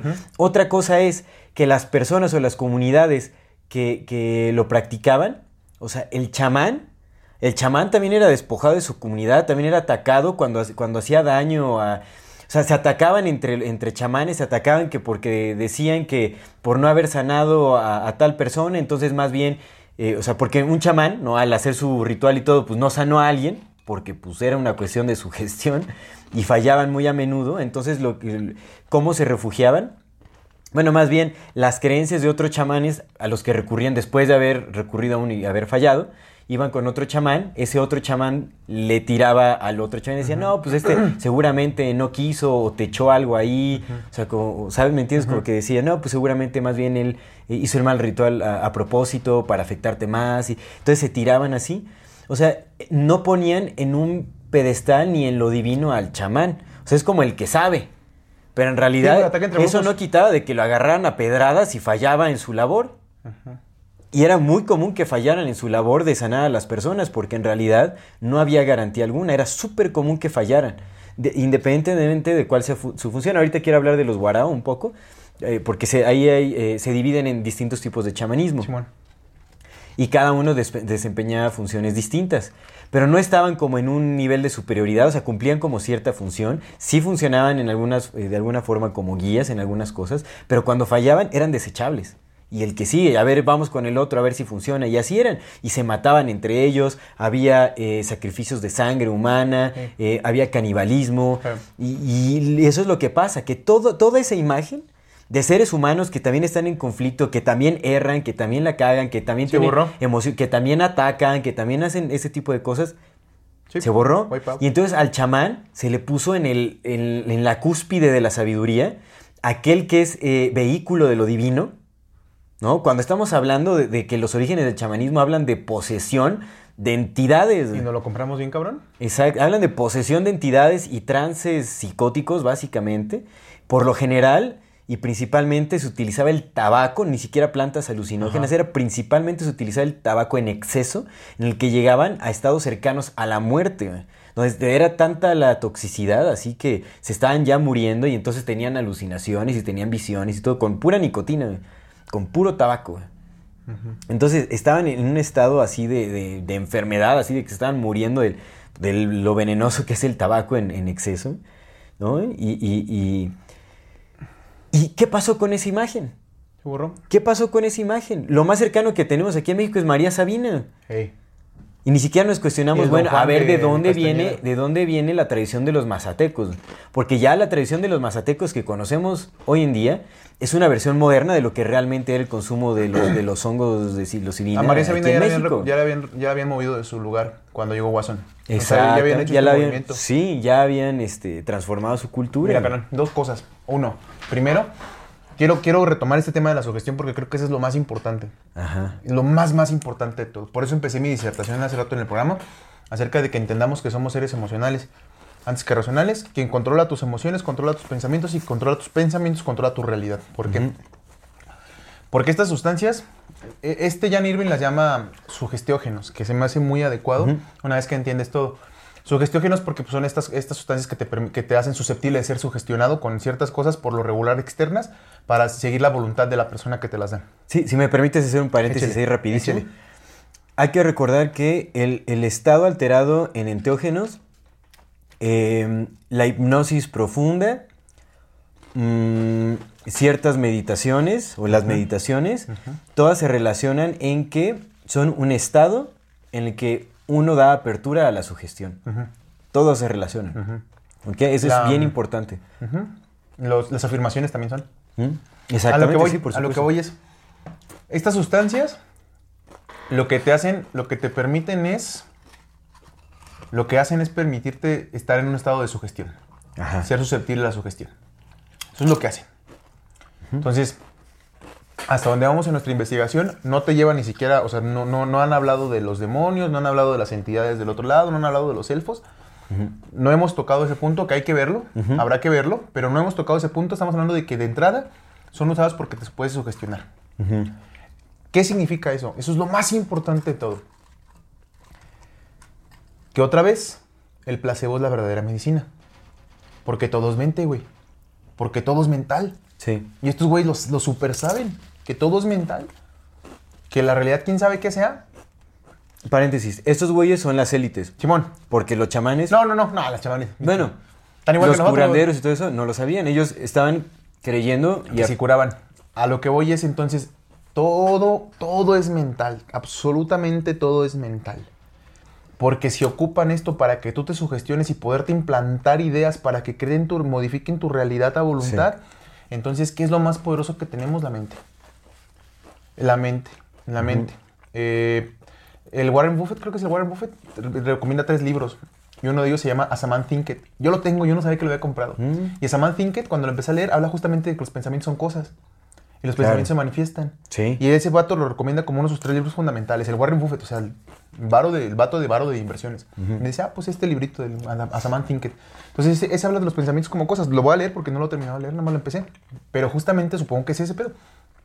Ocupamos de la sugestión para crear nuestras propias realidades y proyeccionarlos. Entonces, ¿a qué, qué- qué- a qué voy a mi punto? Que si hay esperanza, ¿por qué? Pues porque son, si la sugestión es la verdadera, si el, el placebo es la verdadera medicina y la sugestión es tan fuerte, pues hay que empezar a entrenar nuestra mente. Por supuesto. Y empezar a alejarnos de esas cosas Todo que tiene nos que ver con vendieron. programación mental, pero Sí, uno amigo. tiene que ser el dueño de sus propias programaciones. Justo, Eso es a lo justo, que tenemos que ir. Justamente, justamente. En cualquier estado. Y quería comentarte ya nomás otra cosa rápidamente. Y eso es como a título, uh, igual, lo personal, ¿no? Y es que, por ejemplo, yo he hablado mucho de mi abuelo que es curandero, ¿no? Y te lo dije desde Ajá. el principio. Yo, mi abuelo, no sé si es chamán o no, pero ni siquiera sé- creo que no es chamán, pero es curandero. Siempre te dije que es curandero, curandero, curandero. Pero mi abuelo, tan bueno como era y tan chingón como era, porque el vato lo venían a ver personas de Estados Unidos y los curaba y la chinga. Pero tal como era, era un ser humano, carnal. Y las historias de mi familia, que me voy a Por reservar por respeto a la memoria de mi abuelo y pues por- porque es mi familia, Claro. en las historias de mi familia hay cosas no hórridas ni putridas, ni mucho menos, ¿no? Sí, sí, Pero sí, sí. hay cosas en las que dices, ay, ¿a poco un chamán? Pues es que no era un chamán, era un ser humano igual que tenía el poder de curar. La única. Pero era un ser humano y, y- y, ¿sabes? Hizo cosas que a lo mejor no estaba bien, no estaba mal hacerlas. Hizo cosas que a lo mejor dañaron o, o beneficiaron. Hizo cosas que hicieron Claro. llorar o no. Pero era un Claro, ser humano claro. como cualquiera. Mi abuelo tomaba, mi abuelo, ¿sabes? Era un ser humano exactamente igual al otro. Y mi padrino, que ahora lo tiene, que lo quiero mucho y lo respeto mucho, sigue siendo un ser humano igual, carnal. Igualito. Yo me puse pedo una vez con él. Sí. A gusto, platicando, de pedos, o sea, de hace muchos años, ¿no? Pero es eso. Porque el curandero se refiere, o sea, su chamba, esa es su chamba, carnal. Es curar. Es cura. Y fuera de su chamba, es un ser humano igual que los demás. Pero ¿qué hemos hecho con los neochamanes? Los hemos deidifi- deificado. Los acercamos, a- los hemos divinizado. Los hemos... Ajá. Los Justo. hemos colocado en el campo de lo divino, como, como contactos directos de Dios básicamente o del todo y en realidad, y eso es un gran problema. ¿Qué pasa cuando Porque entonces les así? quitamos su, su- su humanidad. Pues ¿qué pasa? Pues eh, la, la persona distorsiona su propia realidad eh, porque se basa en las creencias que les está otorgando la gente. Se coloca también en un pedestal de lo divino y entonces abusa. Y eso es lo que pasa. Por eso es que son súper repetidos y son muy comunes los casos de abuso Como en toda esta contamos. comunidad neochamánica. Simón. Ya lo hemos comentado, eso sí Simón. lo hemos comentado incluso aunque creíamos en los, en Sí. los Y enteógenos. siempre lo decíamos, ¿no? Tengan cuidado con quién le está suministrando. Mucho Sí, y, cuidado. y nunca tampoco fue consejo de sí, vayan a tal lugar, es como no, o sea, es súper contado y limitado donde pueden ir.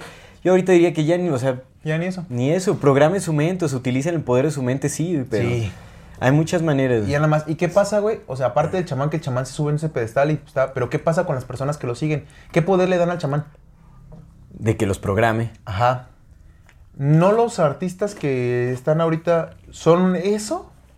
¿No el Morrison era un chamán? ¿No, los, no el Bad Bunny es otro chamán?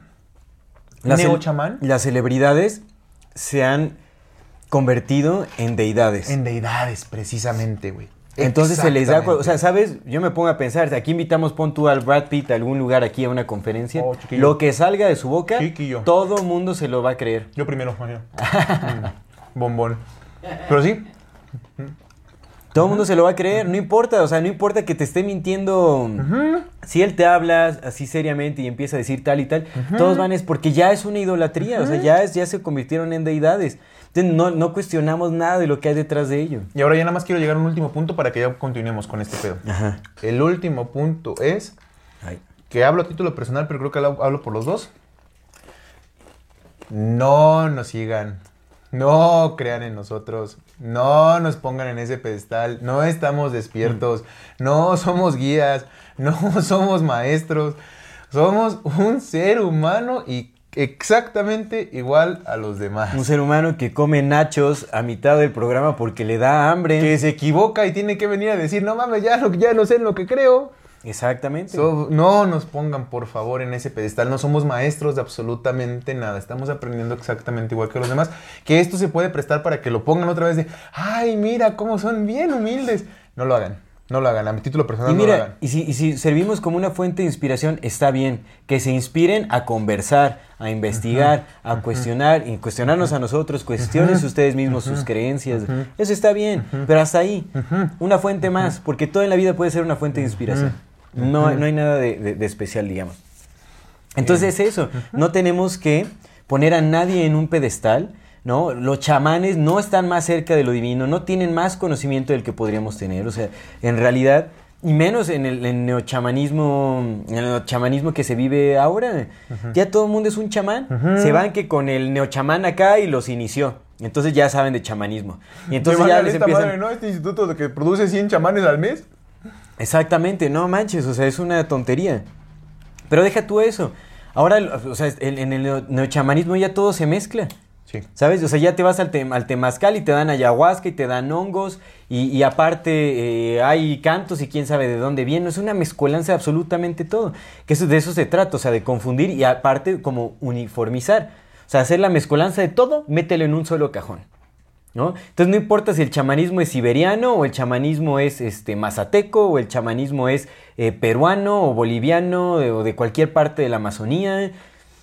Es chamanismo y te va a acercar a lo divino y vas a encontrar tus respuestas a través del guía del chamán, etcétera, ¿no? Y vas a terminar siendo una persona distinta y, y más despierto que toda la bola de dormidos que estaba a tu alrededor. Fuck, nadie está despierto.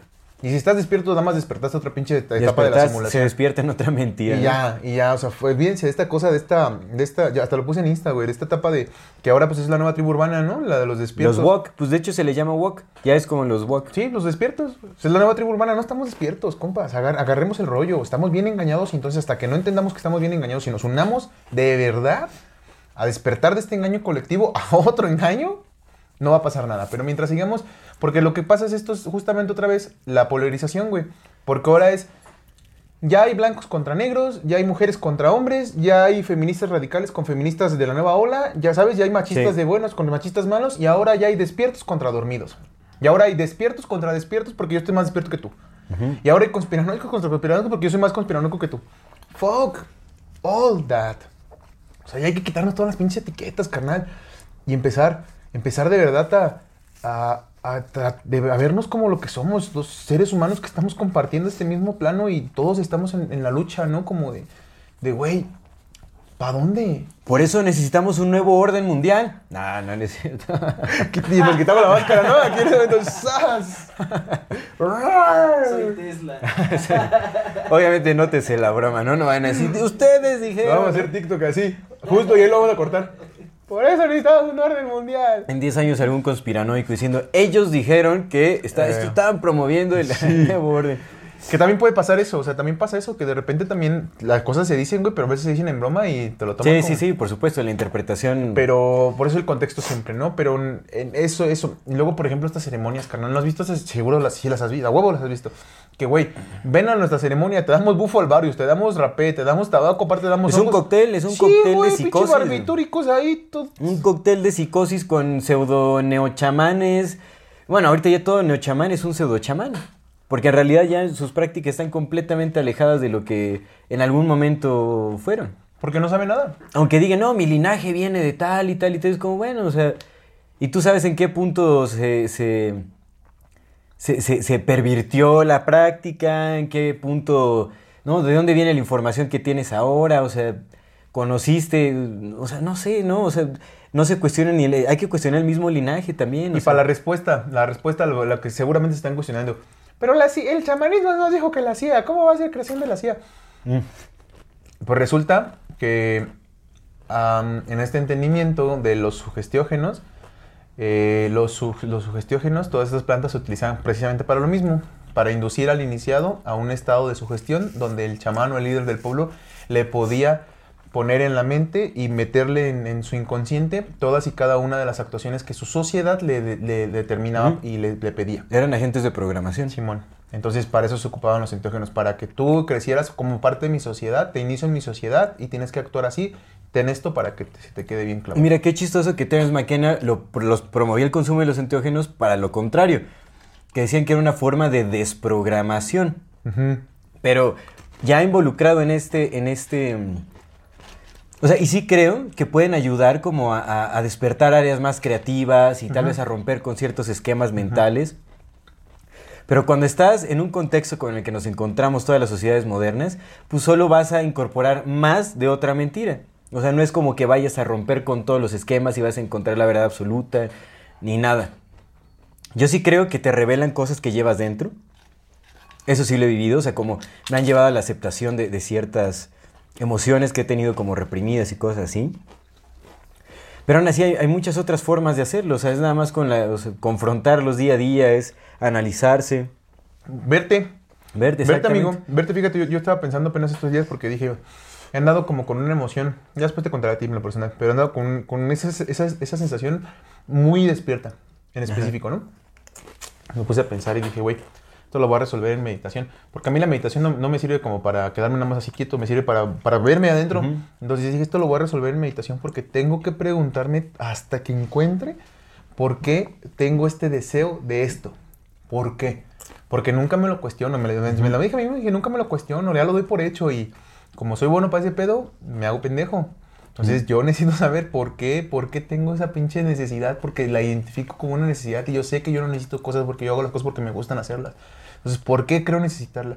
Dije, me tengo que sentar y sentarme y pensarlo y pensarlo, hacer mis cosas, ¿no? Pero en el momento en que me- yo me doy mi espacio para estar ahí conmigo, Claro. en ese momento resolver el pedo, yo. Sí, sí, sí. Y pues eso es lo que estoy haciendo, ¿no? Como trabajar en ese pedo, pero es que se puede hacer. A mí, por ejemplo, te digo, a mí, a mí los, te digo, porque pues es que de todo se aprende y a mí la verdad que los, los hongos, benditos sean porque benditos sean, ¿no? Ya no en este contexto, pero benditos sean porque pues empezaron siendo para curar.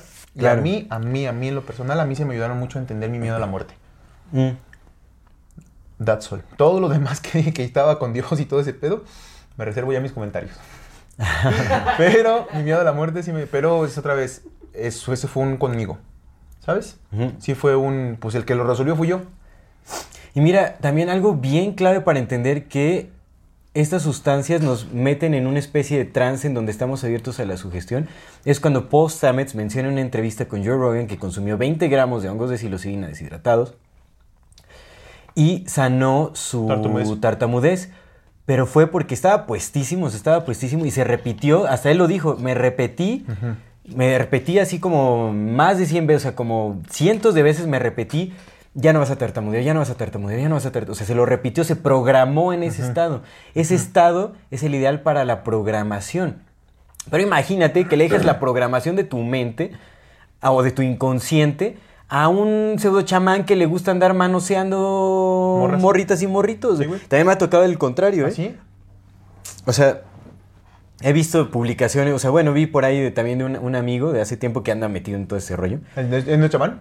¿Eh? Es neochamán. Anda, sí, exactamente. Por también allá en anda- neofenicios y neochamanes. Sí, sí, sí. Desde antes, híjole, sí me acuerdo que decía que ya había encontrado la, Uy, la verdad y que ya estaba. Sí, sí, sí. y así Sí como pasa, amigo. un buen y Sí dije, pasa. no manches, estás. Aparte se estaba empedando. Estaba pedísimo cuando yo dije, no manches, no puede ser que no. Pero bueno, en fin. Pues a él le tocó que en una ceremonia también así con enteógenos y todo ese rollo, en, en círculo de temascaleros y todo eso, pues el abuelo, el, digamos, el, ¿Se lo echó? No, Lo pero lo sí lo anduvo lo acosando, sí, tocando y acosando constantemente en varias ocasiones. Uy. Entonces, pues, o sea, y es que es eso, y ha- no ha habido varios casos, o sea, en- pues, Sí hay, obviamente amigo, Facebook no, sí es el, el chismógrafo global. Mucha gente ahí reporta sus casos de abuso y todo eso, y bueno, está bien que den a conocer esas cosas, ¿no? Pero ahí se ha visto, o sea, es súper común que haya abusos en esta comunidad neochamánica. Pero es muy común. Sí. Porque son, o sea, somos muy vulnerables cuando estamos en un estado alterado, donde estamos confundidos y teniendo experiencias así de lecciones de vida y todo, y le sale la emoción y entonces... Entonces llega alguien y, pues, ¿qué? O sea, te va a empezar a, a manipular mentalmente, o sea, va, va a manipular tu percepción, no vas a entender qué es lo que está pasando, o sea, te pueden abusar sin, sin broncas. Y es muy repetitivo eso, entonces... Hay que tener mucho cuidado. El neochamanismo es una falacia total como muchas otras cosas. Es una simulación más. Cuesta trabajo aceptarlo, yo lo sé. O sea, nosotros lo pueden ver en episodios anteriores, le tenemos fe a los chamanes. Eh. Obviamente siempre hablamos de que había chamanes propios y adecuados en algún lugar, pero pónganse a ¿En dónde? ¿En dónde? Yo no conozco. Ya ni los wirras. Ya ni los wirras porque ya también también y aparte somos humanos, en, en serio tenemos, así como tenemos el potencial de sanarnos a nosotros mismos, también tenemos el potencial de cagarla y cagarla con otros. ¿no? Entonces, ninguna, ninguna persona, ningún ser humano ha llegado a ese nivel de, de- de iluminación en donde ya se las sabe todas, en donde ya no va a cometer Pues errores perfecto. y en donde te puede programar perfectamente para que encuentres a Dios y para que eh, sanes todas tus heridas. No, no le demos a nadie, no pongamos en las manos de nadie nuestra sanación interna, en manos de nadie. Ni Sargata Son fumaba. nuestras. Mi Sargata fumaba y él sabía, decía, güey, pues es que pues, el cuerpo tiene vicios, pues ya ni pedo. That's all, ¿no? Pero es, es un rollo. Hemos sido manipulados por el programa de MK Ultra también. Supongo que tiene mucho que ver con, la, con promoción de, MK del neochamanismo.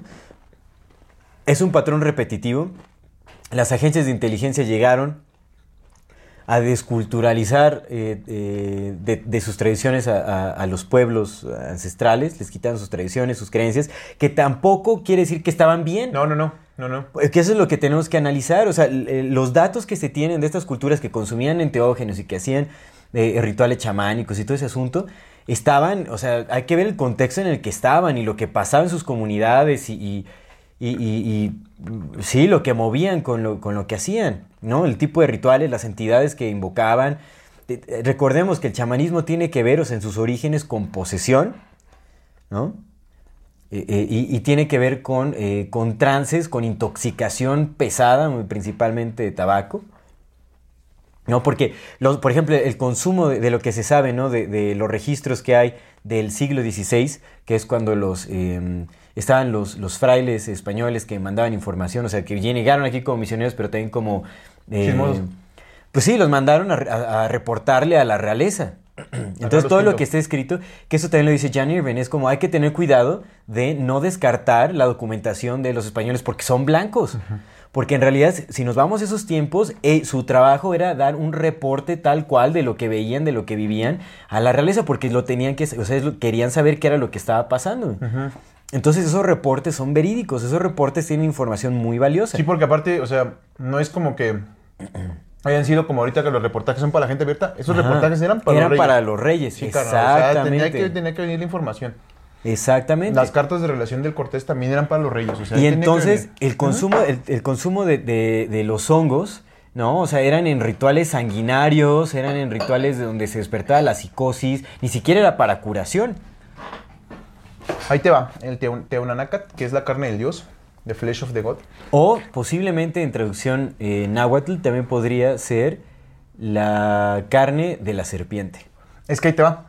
ahí te va justamente, mira, el, el concepto del Teot, a como yo lo tenía entendido, porque ahora ya no entiendo absolutamente nada, me voy a volver a meter a investigar.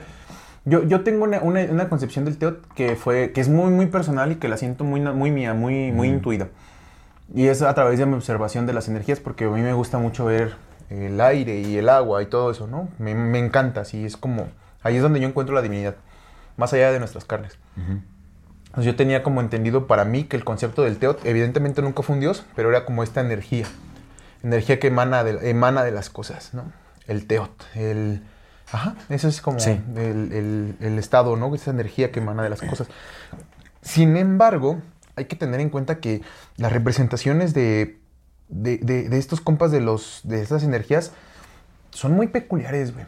Muy peculiares. Por ejemplo, ¿qué pasa que eh, este uso del Teonanaca, donde se tiene como registrado eh, físicamente, está, eh, está en Chipetote, Chipetote que está sentado en una en un, en un como tronito, así, está sentado así, y abajo hay 16 plantas, 16 plantas representadas, una de ellas es el Teonanacat.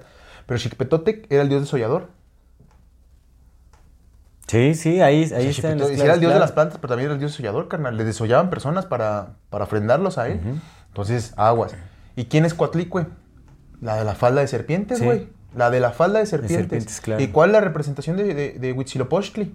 Está con cabeza de serpiente también, güey. Sí. Y Quetzalcóatl es la serpiente Es la emplumada. serpiente, sí, sí, cierto, claro. You know? Y si nos vamos buscando todos, güey, todos tienen serpientes. Entonces, la carne de Dios es la carne de su Dios, de Quetzalcóatl. Puede ser. Puede ser. Porque no ves que, bueno, Jan Irving haciendo el análisis como etimológico de la palabra y todo ese asunto, decía que, o sea, puede, o sea, puede tener esa variante, puede ser la carne de Dios o la carne de la serpiente. Y que la serpiente, pues, es Eso, sí, pues eso, o sea, y, es y no Quetzalcóatl una en general, sino la serpiente. La serpiente. El Dragon, ¿qué? Eh, eh, Water Dragon Master. Who knows? Sí. Quién sabe si era el Water Pero es muy curioso que haya como esta, este, te digo que, o sea, puede vivir en nosotros como una especie de arquetipo o puede ser Pero qué una especie de- particularidad de arquetipo, güey, porque no mames, que un arquetipo, o sea, sí, sí bajamos símbolos que se, nos, que se nos hacen a nosotros. Y sí podría entender completamente, güey, que le tengamos miedo a los reptiles, porque pues desde siempre, seguramente desde siempre hemos entendido que las víboras matan. ¿O sabes? O sea, es- eso me queda Como claro. el, que sí el ser. veneno y todo ese rollo. Güey. O sea, eso sí me queda claro. O a lo mejor si sí convivimos con los dinosaurios, pues no te creas, güey. Pinche humanidad viviendo con mastodón, bueno, con esos pinches cosotas, güey, ¿sabes? Es- Puedo, puedo entender porque pues hay registros ya, ¿no? Quién sabe si sean reales o no, pero hay registros que se han encontrado humanidad, vestigios Sí, humanos de hace millones de, de hace años. millones de años, cierto. O sea, entonces sí podría entender esta parte y que se haya metido en el inconsciente colectivo. O sea, vamos a, vamos a pensar que sí. Pero aún así, si tu representación de la- del, del comer el teonanácat te lleva a esos miedos, güey, pues eso no es un encuentro con Dios, güey, ¿no? Eso es un encuentro con otra cosa. Sí. Y sí, justamente a lo que vas, güey. Sí, sí, sí, sí está citado en, en estos, en el... Yo tengo el libro, lo voy a leer, el de... Se llama Breve Historia de la Nueva España. No, Breve Historia de- del México, algo así. Pues se- según Jan Irving, o sea, los, a los que cita son Motolina y a este Sagún. Ajá, se llama Fray Sagún. de Sagún, sí, exactamente. Y hay otro güey, hay otro güey que sí, también varios. se llama este compa... No me acuerdo, pero César Morlán en Letracendas lo cita y lo, lo voy a investigar. Porque pues, está- sí, ¿no? O sea, se dice que los aztecas, o sea, después de... de, de Mexicas. de los mexicas, después de eh, sacrificar a miles de personas, miles de personas eran lagos de sangre. Lo que veían, o sea, lo que reportan es que eran lagunas de sangre, así llenas, charcos gigantescos de sangre.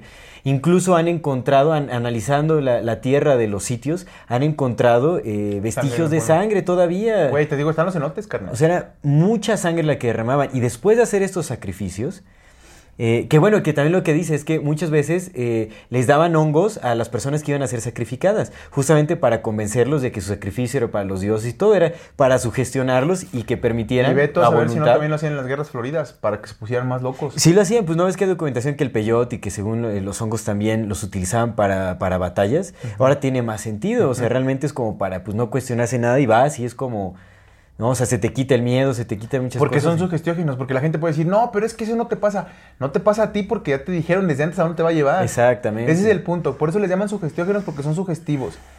Y tan sugestivos son que hasta el mismo nombre te dice a dónde te va a llevar. Ajá. ¿Sabes? Eso es lo que, eso es lo que Eso es propone importante, Jan Irving y claro. tiene muchos sentidos. Hasta el mismo nombre te dice, si, te, si se llaman psicomiméticos porque imitan a la psicosis, Ajá. pues no te lo vas a tomar porque, Sí, porque "Ah, yo no "Ah, quiero verme güey". psicótico. Sí, Pero es- si te dicen que son enteógenos, que Sí, es... Y si tienes esa programación repetida de creer que los entógenos te acercan a lo divino, pues tu experiencia muy probablemente va a ser una Porque, ¿qué pasa? ¿Qué pasa cuando te dicen, no, güey, te pueden llevar los reptilianos? ¿No te vas con los pinches reptilianos? ¿No te hacen chingaderas? Sí. Porque te meten el miedo, ¿no? ¿Y qué pasa? Por eso te dicen, güey, cuida tu set y tu setting. Por eso es bien importante el Sí. setting setting, porque depende de cómo te sientas y depende de dónde estés. Cualquier, una sustancia que dependa de cómo te sientas y depende de cómo estés, entonces no te está dando un viaje por sí misma, te está dando un viaje de acuerdo a ti. Sí, por supuesto. Porque si no, güey, te daría lo mismo. Y además el setting ya están predeterminados casi casi por toda la información que se nos ha dado, exactamente. Entonces eso es importante de tomar en cuenta. Y te digo, por ejemplo, esta, a mí me queda corta, corta que lo pones como chipetote, que es el dios desollador, güey. Por supuesto, su- los hongos que tiene chipetote, que aparte hay, hay peyote, hay varias, varias plantas, está, está también el floripondio ahí, güey. Sí. Entonces es como, güey, pues no mames, son las pinches plantas del diablo todas. Sí, y digamos, los mexicas que consumían los hongos también consumían carne humana. Sí, carnal. Eso es importante, Sí, están en los reportes, Sí, están en los reportes. Y está, güey, es que yo ves que yo siempre te dije, güey, yo creo, yo no creo muchas de las cosas que se dicen de los mexicas, como de que eran bien pendejos y creían en dioses. Yo sí creo que creían en energías, sí creo que tenían un calendario, y sí creo que eran muy inteligentes, y sí creo, pero también estoy bien seguro que sí mataban un chingo de gente. O sea, Sí. de eso nunca me quedó duda y, te lo, y están los Y también, eh, también tenían control sobre su población y también Carnal, imponían. Cuando y- llegaron los españoles, sí una parte fue por las, sí claro, una parte fue por las, por las profecías que les dijeron. Y pero llegaron dos sacerdotes a decirle a- al, al, al Hernán Cortés, mira, estas son las profecías, y las profecías dicen que ya tenemos que cambiar a este güey. Pero de que dos sacerdotes le dijeran que eran las profecías, a que un chingo de pueblos dijeran, ya estamos hasta la madre de los, de los mexicas, es muy distinto. güey. Sí. Es sí, muy o sea, distinto. dijeron, oye, pues Ya estamos hasta la madre de ya de güeyes". que nos dominen, de que seamos esclavos de estos, pero que nos permitan vivir a que seamos esclavos y aparte nos masacren Ya estuvo, y nos coman, Ya coman nuestros cadáveres. ya estuvo. Y de ahí viene el consumo de, de hongos de psilocibina. Esos son los, los vestigios que se tiene de cómo empezaron los rituales del consumo de hongos. De ahí se adoptó en las culturas ya y posteriores. seguramente sí se usaba para, también para sanar. Ah, para curar. Para curar.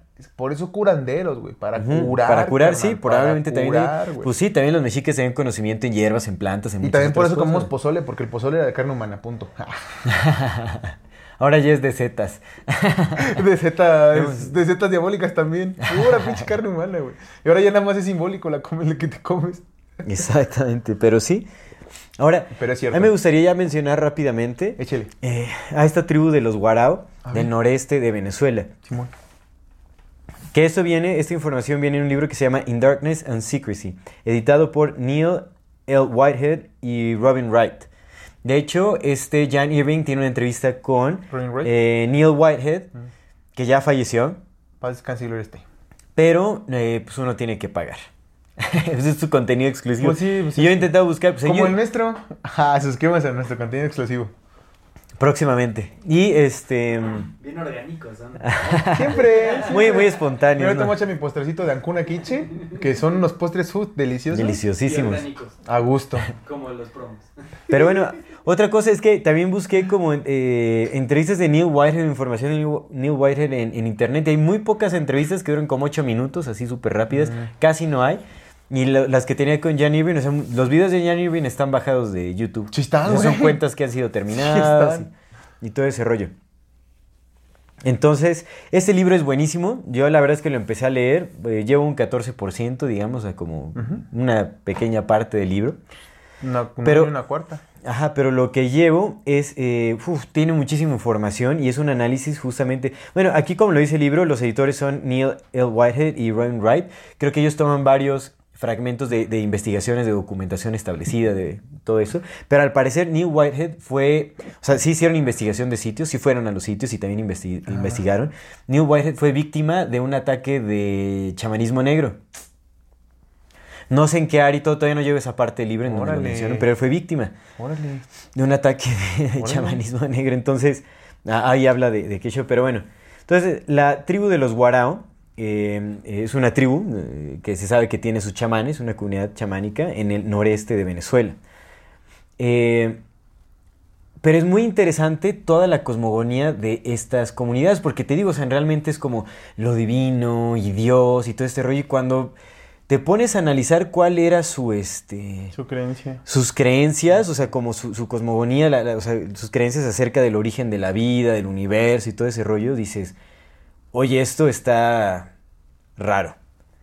¿No? Es lo, que, es lo único que puedo decir, está muy raro.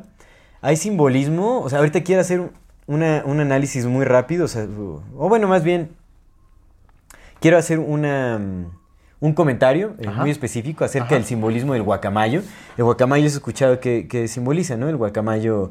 ¿El guacamayo como la guacamaya, pues? La guacamaya, ajá, el guacamayo, No. ¿no? En- eh, simboliza como el al yagé, ¿no? O la, sí, al a la ayahuasca. Ah, ¿qué? O sea, es, es como el, el viaje, la Ah. ayahuasca, y le dan como un animal divino y así muy bonito y todo. Pues yo lo que me encontré, lo que simboliza para estas comunidades de Guaraba es algo muy denso, muy denso. Y es algo que está propagando en el cha- neochamanismo, el guacama. Pues hay una, hay una canción que está súper bonita, la verdad me gusta un montón, de, Dan- de Dani, eh, Dani Treubig, se llama la, la cantante, que se llama Guacamayo y es, es como ella hace pura música así como tipo para rituales y, y como sesiones chamánicas, de chamanismo pues. Simón. Pero es, o sea, como canciones muy bonitas y todo, y pues es una canción dedicada al guacamayo, y ay sí, guacamayo, llévame en tus alas y todo. Ay, cabrón. Digo, no creo que ella, o sea, no sé, pero no creo que sea parte de la agenda porque ni siquiera es tan conocida, pero puede ser un ejemplo de cómo un, un- un simbolismo está súper mal utilizado y se desconoce completamente sus orígenes. Ahora habría que ver cómo lo, em, concebían eh, otras tribus, otras comunidades, pero específicamente cómo la comunidad de los Guarao lo, lo concebía, ahorita voy a decir cómo, pero es, es algo muy denso. Ahora, esta comunidad de, Guarao, de los Guarao, em, eh, eh, tienen, bueno, su creencia es que los humanos se crearon en el, le llaman the sky world o en el, en el mundo de los cielos, Ajá. Donde no se tenía cuerpo. O sea, digamos, eran como las almas, digamos, como las almas de los humanos se crearon en el cielo. Sí. Y eh, después eh, el amo de la muerte los bajó a la tierra, o sea, nos bajó a la tierra a los humanos y eh, nos dio el cuerpo. El amo de la muerte, eso es importante. Ese es, ese es quien, quien le dio corporeidad a los humanos, el amo de la muerte. Entonces, digamos, lo que se cree es que nos originamos como almas en el cielo, descendimos a la muerte, a la tierra, por medio del amo de la muerte, porque nos destituyó de nuestra vida celestial. Eso es lo que, eso es lo que piensan. Ajá. De hecho, es muy interesante porque también tienen, o sea, su representación de la tierra es como si fuera un disco plano, Es que hay un chingo de tierras de, de que lo representan así. pero eso tiene mucho que ver, pues también porque su, su percepción es muy limitada a Sí. a lo visible. Entonces eso sí puede, puede ser. O sea, el universo, lo, ellos lo, lo veían como una campana. El universo era una campana también. Es muy interesante, pero es- eso te da a entender mucho de, su cosmovisión. Y eh, bueno, en e- est- estas comunidades eh, practican el chamanismo como es una práctica arraigada a su cultura, digamos, y se divide en, varias, eh, en varios tipos de chamanismo, que bueno, esto los investigadores lo, lo dividen en, en esos tipos de chamanismo. ¿no? Uno es el priest cha- shamanism, que es el chamanismo sacerdotal, digamos, en el eh, ch- chamanismo de luz, en el chamanismo de oscuridad y el chamanismo eh, climático. Así, son, son como estos cuatro tipos de, de- de chamanismos. el, el sacerdotal, eh, en el sacerdotal, digamos, y, y tienen ciertas diferencias, ¿no? El poder de, de- se utiliza para curar, el, el- el- sí, el chamanismo sacerdotal se utiliza para curar enfermedades como fiebres o, o todas las fiebres que, que terminan en, perdón, todas las enfermedades que se eh, terminan en, en fiebres y cosas así. Ajá. Eh, y su poder viene de los ancestros, ¿no? O sea, también lo... lo- eh, eh, creo que también, también es, es una posesión, tiene que ver con, con posesión. O sea, todo esto tiene que ver con trance en tabaco. O sea, se intoxican con tabaco. Porque eso también está en sus rituales de iniciación. En todos los rituales de iniciación tienen que entrar en un trance con el tabaco. Y otra cosa curiosa de esta tribu es que no utilizan ningún enteógeno. No utilizan ni hongos, ni plantas, ni nada. Sugestiógenos. Sugest- utilizan el tabaco y se intoxican en tabaco a llegar al punto de muerte, casi casi. O sea, son cantidades impresionantes de tabaco. El tabaco pone, güey. Sí, por El supuesto. tabaco pone. sí, sí, es un Pone. narcótico muy Sí, poderoso. sí pone. Y este, también tienen una bebida, el sagu, creo que se llama sagu, es una, una bebida almidonosa, o sea, como que, sí, de- que es sagrada para ellos, su, su principal fuente de, de alimento. Y pues también juega un papel muy importante. Es, eh, su ofrenda para, los, eh, para los, la- sus ancestros y para las deidades, porque tienen ciertas deidades o espíritus que veneran, son tabaco y el sagu. Mm, En el chamanismo oscuro ya sus ofrendas son otras cosas. ok. Pero bueno, entonces aquí son los ancestros que también entran en, en- en el cuerpo de los, de los chamanes y es, eh, ¿no? De, ahí este, son los que le dicen cómo curar la enfermedad y tienen algunos rituales y todo eso. Ese es como el chamanismo más eh, enfocado como a- son como los curanderos, digamos. Ok, ok. Está el chamanismo de luz que también se enfoca en, eh, eh, eh, en la curación, o sea, en la sanación de, las personas. Y ahí sanan con las manos, digamos que transmiten energía con las manos o no sé qué es lo que hacen. Pero los, digamos, los veteranos de, de- los chamanes de luz también practican hechicería con motivos de guerra, digamos, o sea, cuando entran en guerra con otras tribus, practican hechicería para atacar otras chamán, tribus. chamán. Ajá, o cuando los atacan ellos también responden, o cuando les echan así como...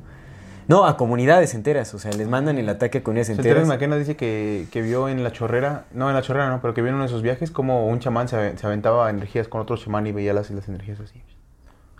Ah, bueno, quién sabe, ¿no? Porque está, está muy raro esta, esta cuestión de- del chamanismo. Bueno, todo al parecer tiene que ver con su gestión, porque te decía, lo que presenciaron estos investigadores es que eh, cuando, ¿cómo se, ¿por qué luego se peleaban con otras tribus? Es porque cuando el chamán no podía sanar a alguien, entonces le echaban la culpa a chamán de otra tribu que le estaba tirando... A este chamán. Le estaba No tirando mala vibra, básicamente, y entonces pues se enojaban y les tiraban mala vibra a los de la otra tribu porque no estaban permitiendo y todo ese asunto. ¿no? Simón, Simón. Ahora, el intercambio de, de la persona que era sanada por el chamán, siempre tenía que haber un intercambio. O sea, tenían que pagar. Pagaban con sagu, con la bebida, o pagaban con tabaco. Era su- como su medida de intercambio. Es su medida de intercambio. Creo que todavía siguen vigentes estos, esta tribu.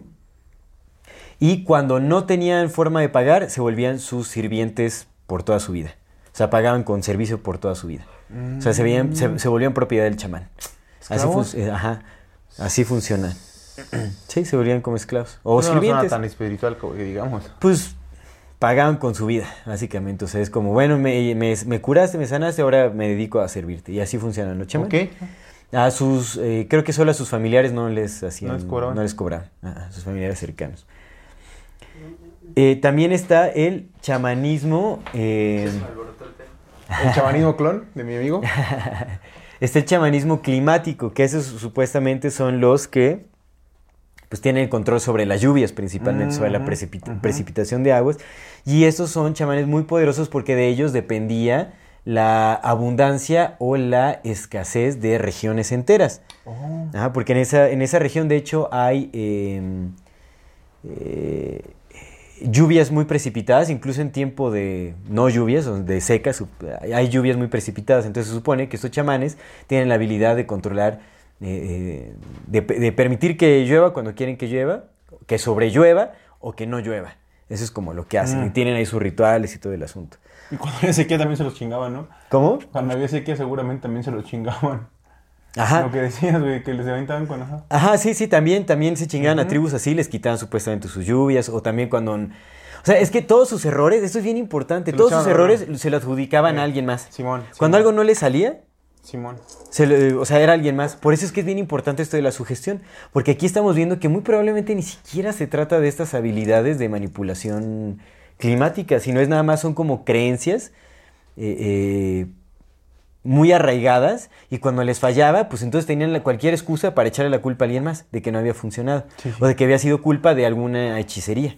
Y así funcionaban, cualquier error le echaban la culpa a alguien más y todo. gestiona, loco? ¿Quién sabe? Bueno. Y aparte, para, eh, para, estos, para los rituales de control climático que hacían estos chamanes, hacían cantos necrománticos.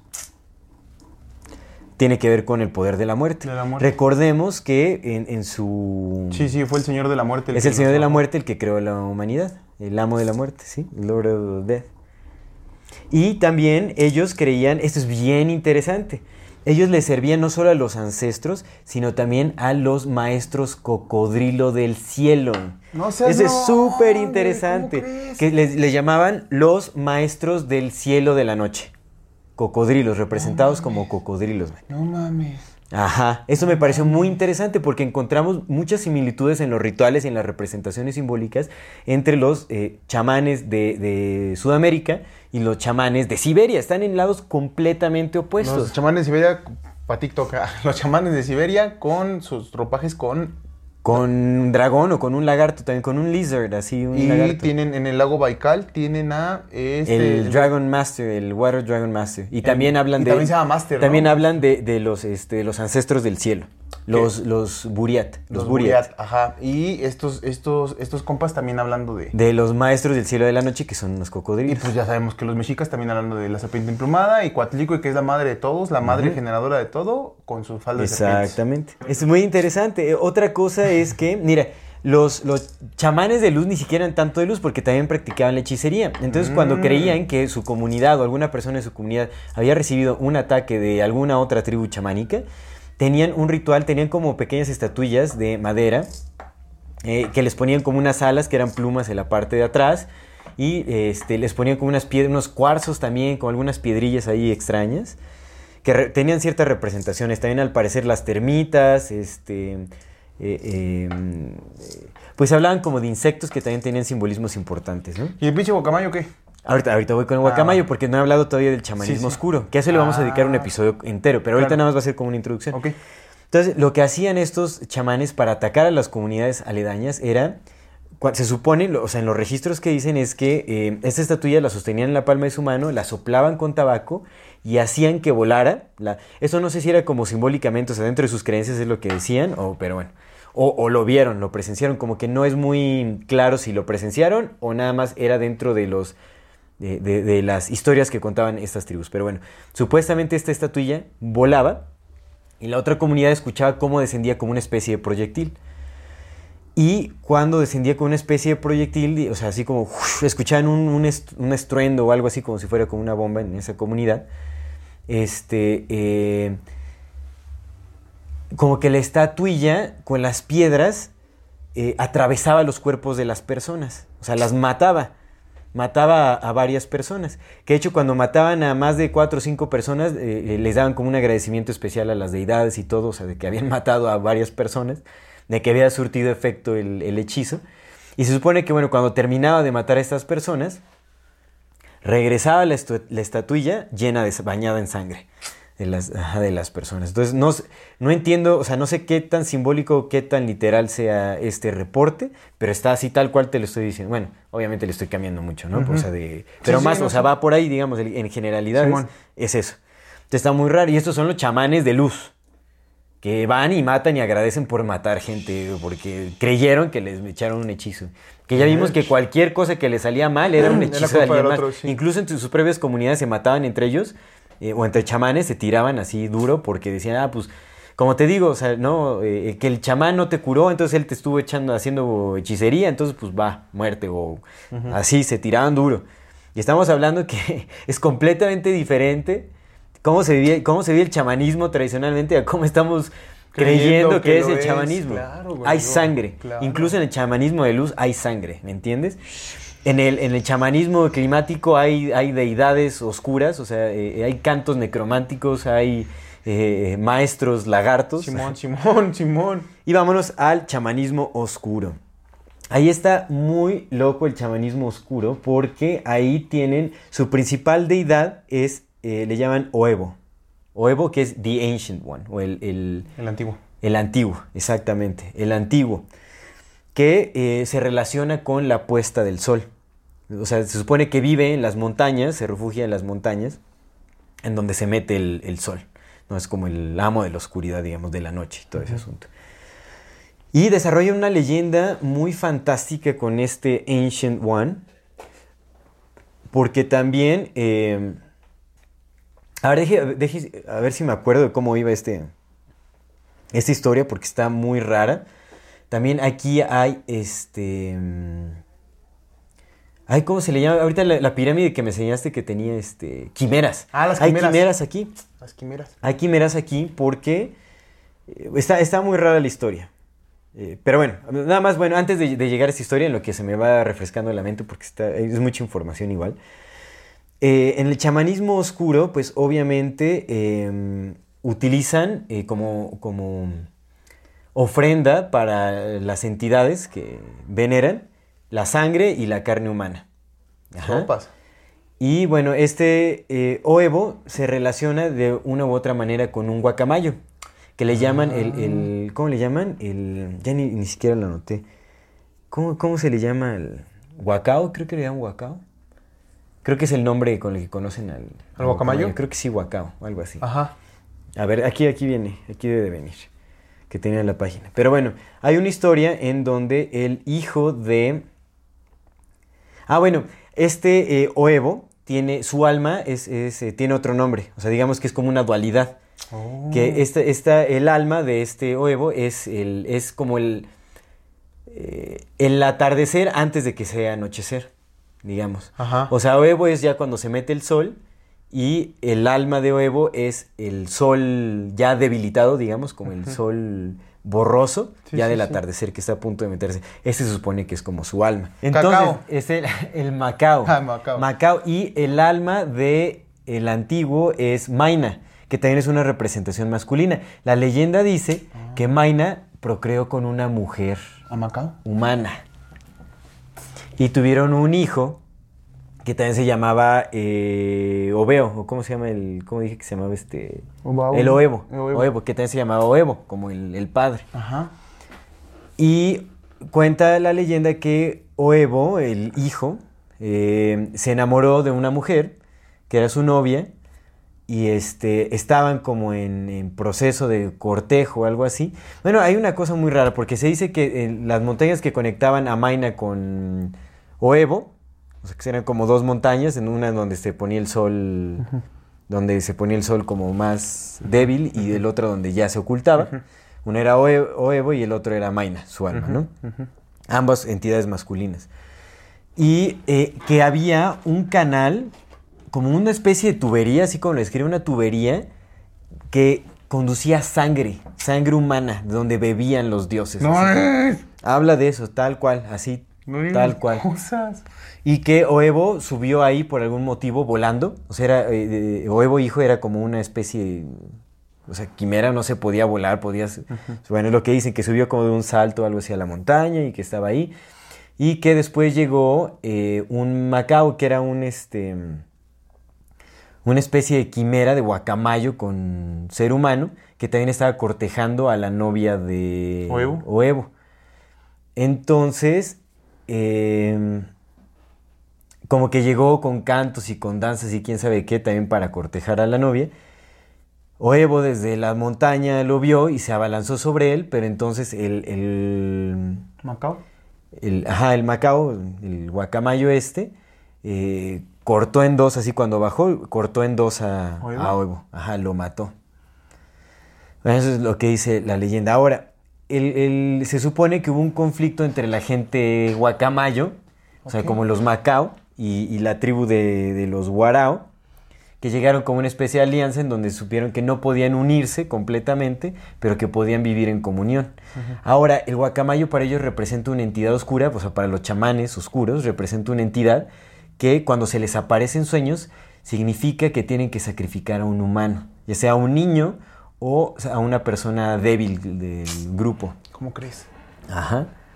Y les piden ofrendas de sangre, o sea, el guacamayo les pide ofrendas de sangre, es una entidad que pide carne humana, ajá, que en los sueños, o sea, se supone que, eh, bueno, también en la iniciación del chamán oscuro, entran en un trance con tabaco, en el que están así como cercanos a la muerte, en un trance eh, de tabaco, y ven a esta quimera del guacamayo que se les manifiesta al Macao, se les manifiesta, y se supone que les ofrece un plato con carne humana, a lo cual tienen que rechazar porque el rechazo significa respeto, no es como nosotros pues no somos como dignos de tú. compartir con ustedes y es como el respeto y tal, ¿no? ¿Y si lo comen qué?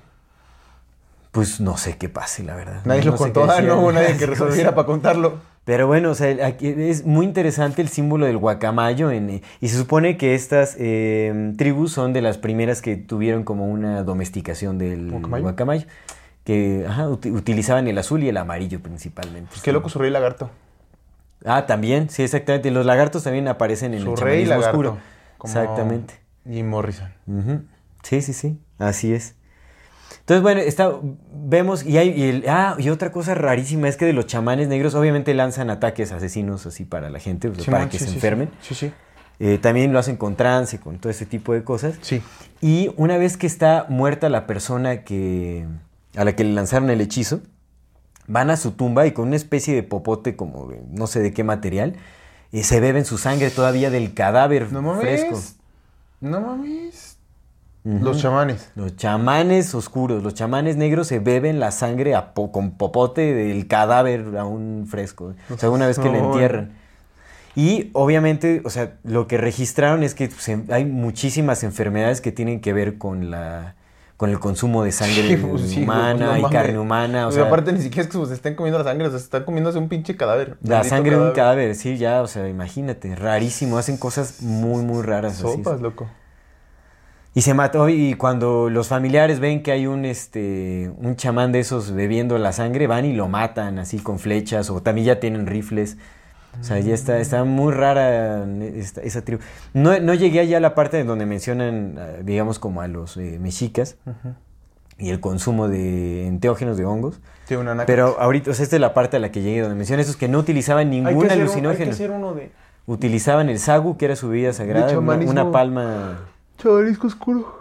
Hay que hacer un chamanismo oscuro. Pero bueno, vemos aquí, a lo que podemos concluir ya para dar final a este episodio, Ajá, amigo, a ver. es que eh, las raíces del chamanismo, del verdadero chamanismo, no tienen nada que ver con cómo nos pintan el neochamanismo, que es acercarte a la divinidad, todo muy bonito, luces, colores, claridad, eh, Dios, divinidad, expansión de la conciencia, regeneración eh, neuronal y todo ese tipo de cosas. Creo que todo tiene que ver más con estados de trance, eh, sugestión Simón.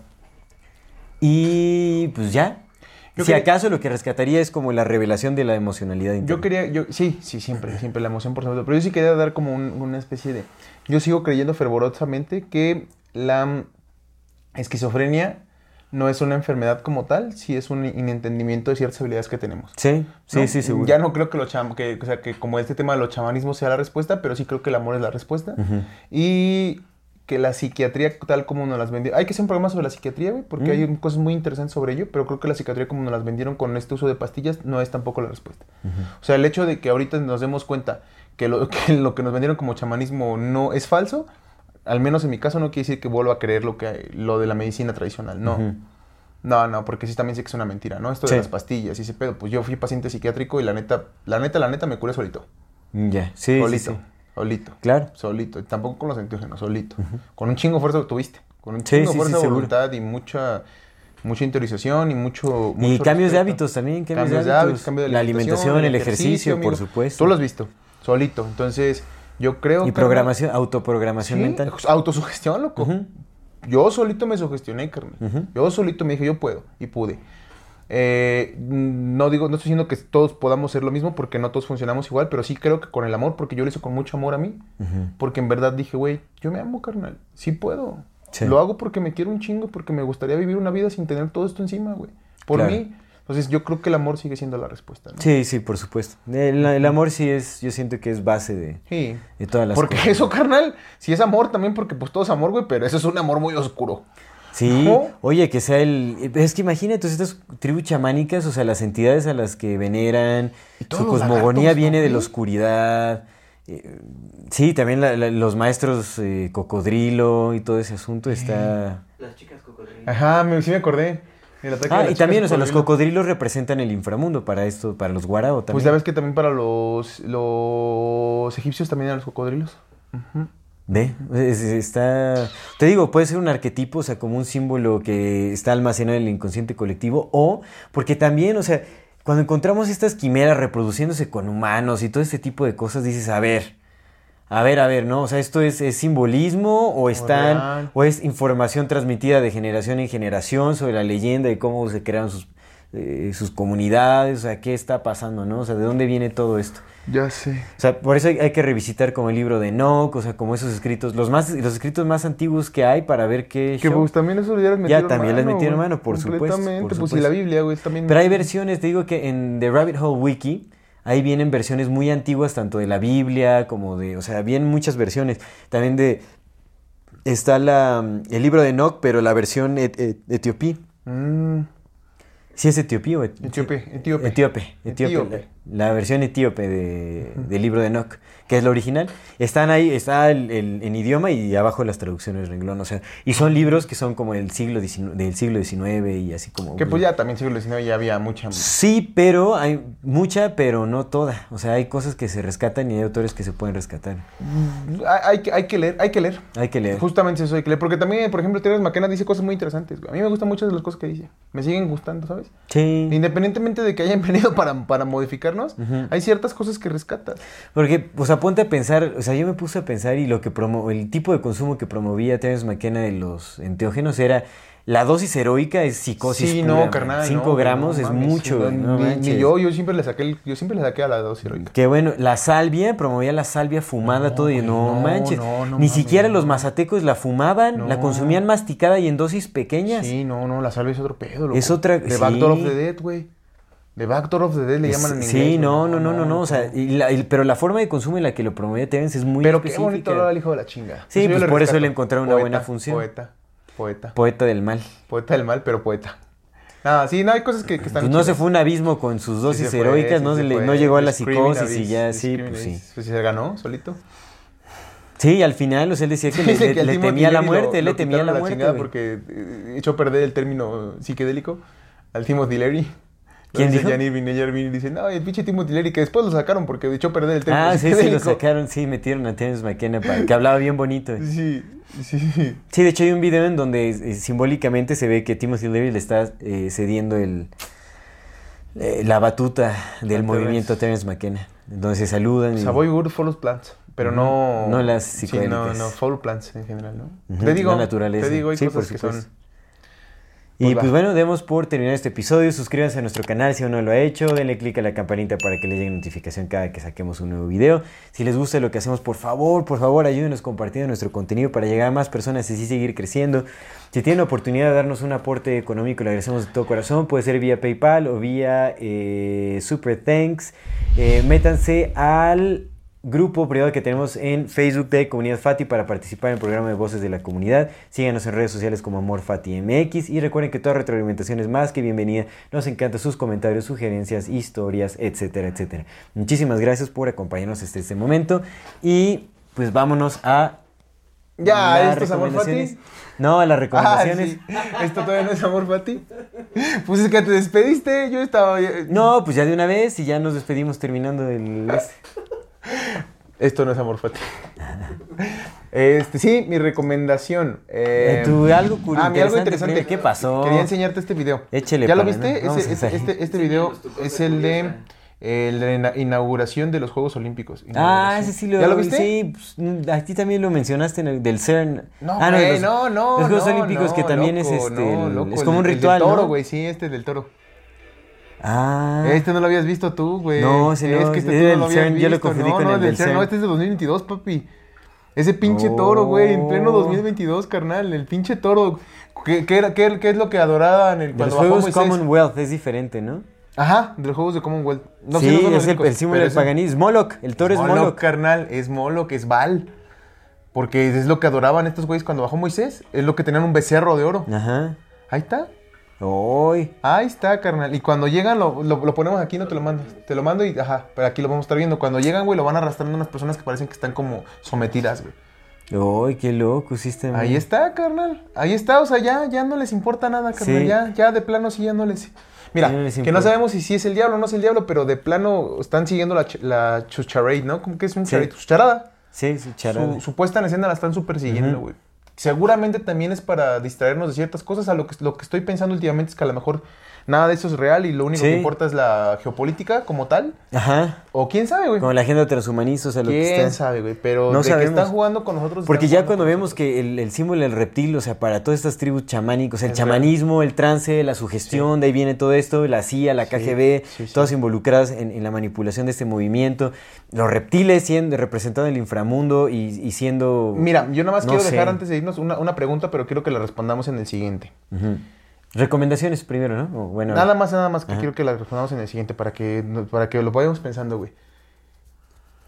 Este pedo de los, de los usos de los entógenos de los chamanes para sugestionarnos empezó recientemente, entre comillas.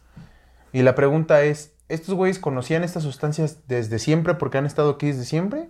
¿O las descubrieron apenas? Porque eso, eso puede dar mucha respuesta a muchas cosas. Si las conocían desde siempre, ¿por qué apenas las empezaron a usar? Sí. Esa es una. Y la segunda, si apenas la conocieron, tenemos un chingo de esperanza. Porque entonces quiere decir que no vienen desde hace un chingo. Que sí están evolucionando apenas. Nada más quiero que la dejemos ahí.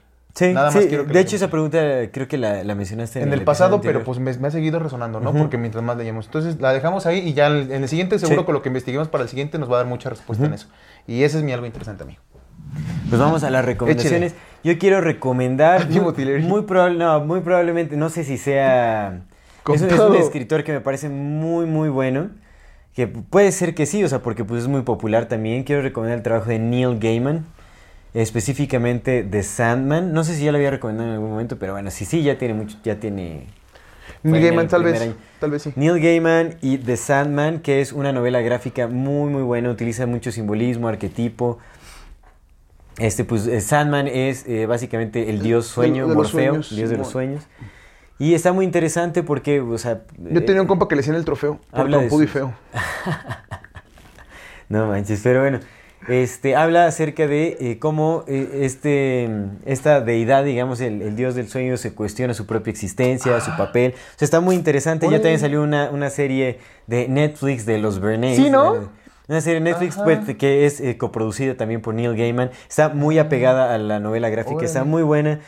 Véanla nada más como algo recreativo, no lo interioricen tanto, o sea, porque Sí, pues honestamente muy probablemente sea... No la hagan bajo el influjo de ninguna sustancia. Ajá, sí, sí, sí. Entonces, pues solo d- disfrútelo como lo que es, ¿no? Un, un, un- un momento para distraer un poquillo la mente. Yo voy a recomendar un artículo de tu nuevo conspiranoico favorito, el Miles Mattis, que me gustó mucho.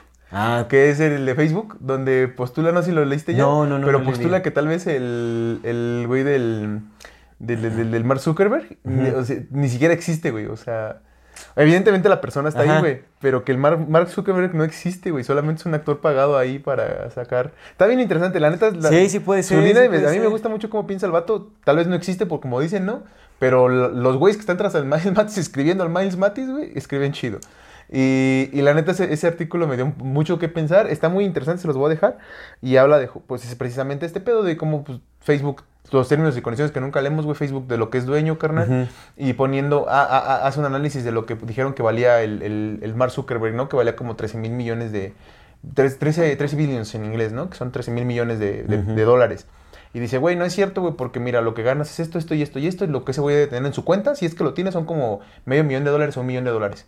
Por lo que ha ganado, ¿no? Entre, si, lo, si es que lo tiene, dice, pero lo que yo empiezo a a pensar, a creer, es que este vato, eh, o ni siquiera es de él, o sea, yo lo que creo es que Facebook no tiene un, no, no es un dueño, no es de, no es dueño de nadie, sino que pues lo hizo la CIA, porque Sí, sí, aparte sí. muestra Y pertenece Sí, el que fundó este pedo es una, un, un centro de, de- inversiones de la CIA, el que le dio el dinero a Facebook para que jalara. Entonces dice, este es un, un- esta es una cosa que viene de otro programa que también menciona ahí de la CIA, que tiene un chingo de tiempo, que es para recabar los datos de todos, que es lo ¿No que es DARPA? Es DARPA. Ajá, DARPA. Ajá, pero tiene otro nombre también, que pertenece a DARPA, pues. Y que es para recabar toda la información de todos los datos. Y al final termina diciendo que lo que él cree es que tal vez el pinche Mark Zuckerberg ni existe. Que ese vato nada más le pagan para Es salir. nombre. Sí, ves que es lo que pasa. O sea, todos, el Elon Musk, Bill Gates, son nada más como Y dijo algo que se me hace muy interesante que lo voy a investigar también en él, que dijo, de la misma forma que hacen los presidentes. O sea, que nada más es un vato que está ahí. Ajá, poniendo La la, imagen, cara. y- la sí, pura sí, cara, la Sí, pura no, cara. eso, eso sí, yo también voy por eso. Sí, está, está interesante. Lo, ese es el que voy a recomendar. El Pepe de, de Matis. Excelente. Pues bueno, ahora sí, damos por terminar este episodio. De nuevo, muchísimas gracias, gracias. por acompañarnos hasta este momento. Esto es Amor Fati. El infinita brevedad del ser. Hasta luego.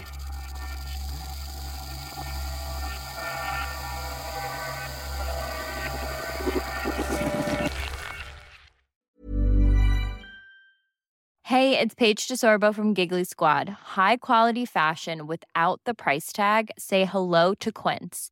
I'm snagging high-end essentials like cozy cashmere sweaters, sleek leather jackets, fine jewelry, and so much more. With Quince being 50 to 80% less than similar brands. And they partner with factories that prioritize safe, ethical, and responsible manufacturing. I love that. Luxury quality within reach. Go to quince.com slash style to get free shipping and 365 day returns on your next order. Quince.com slash style.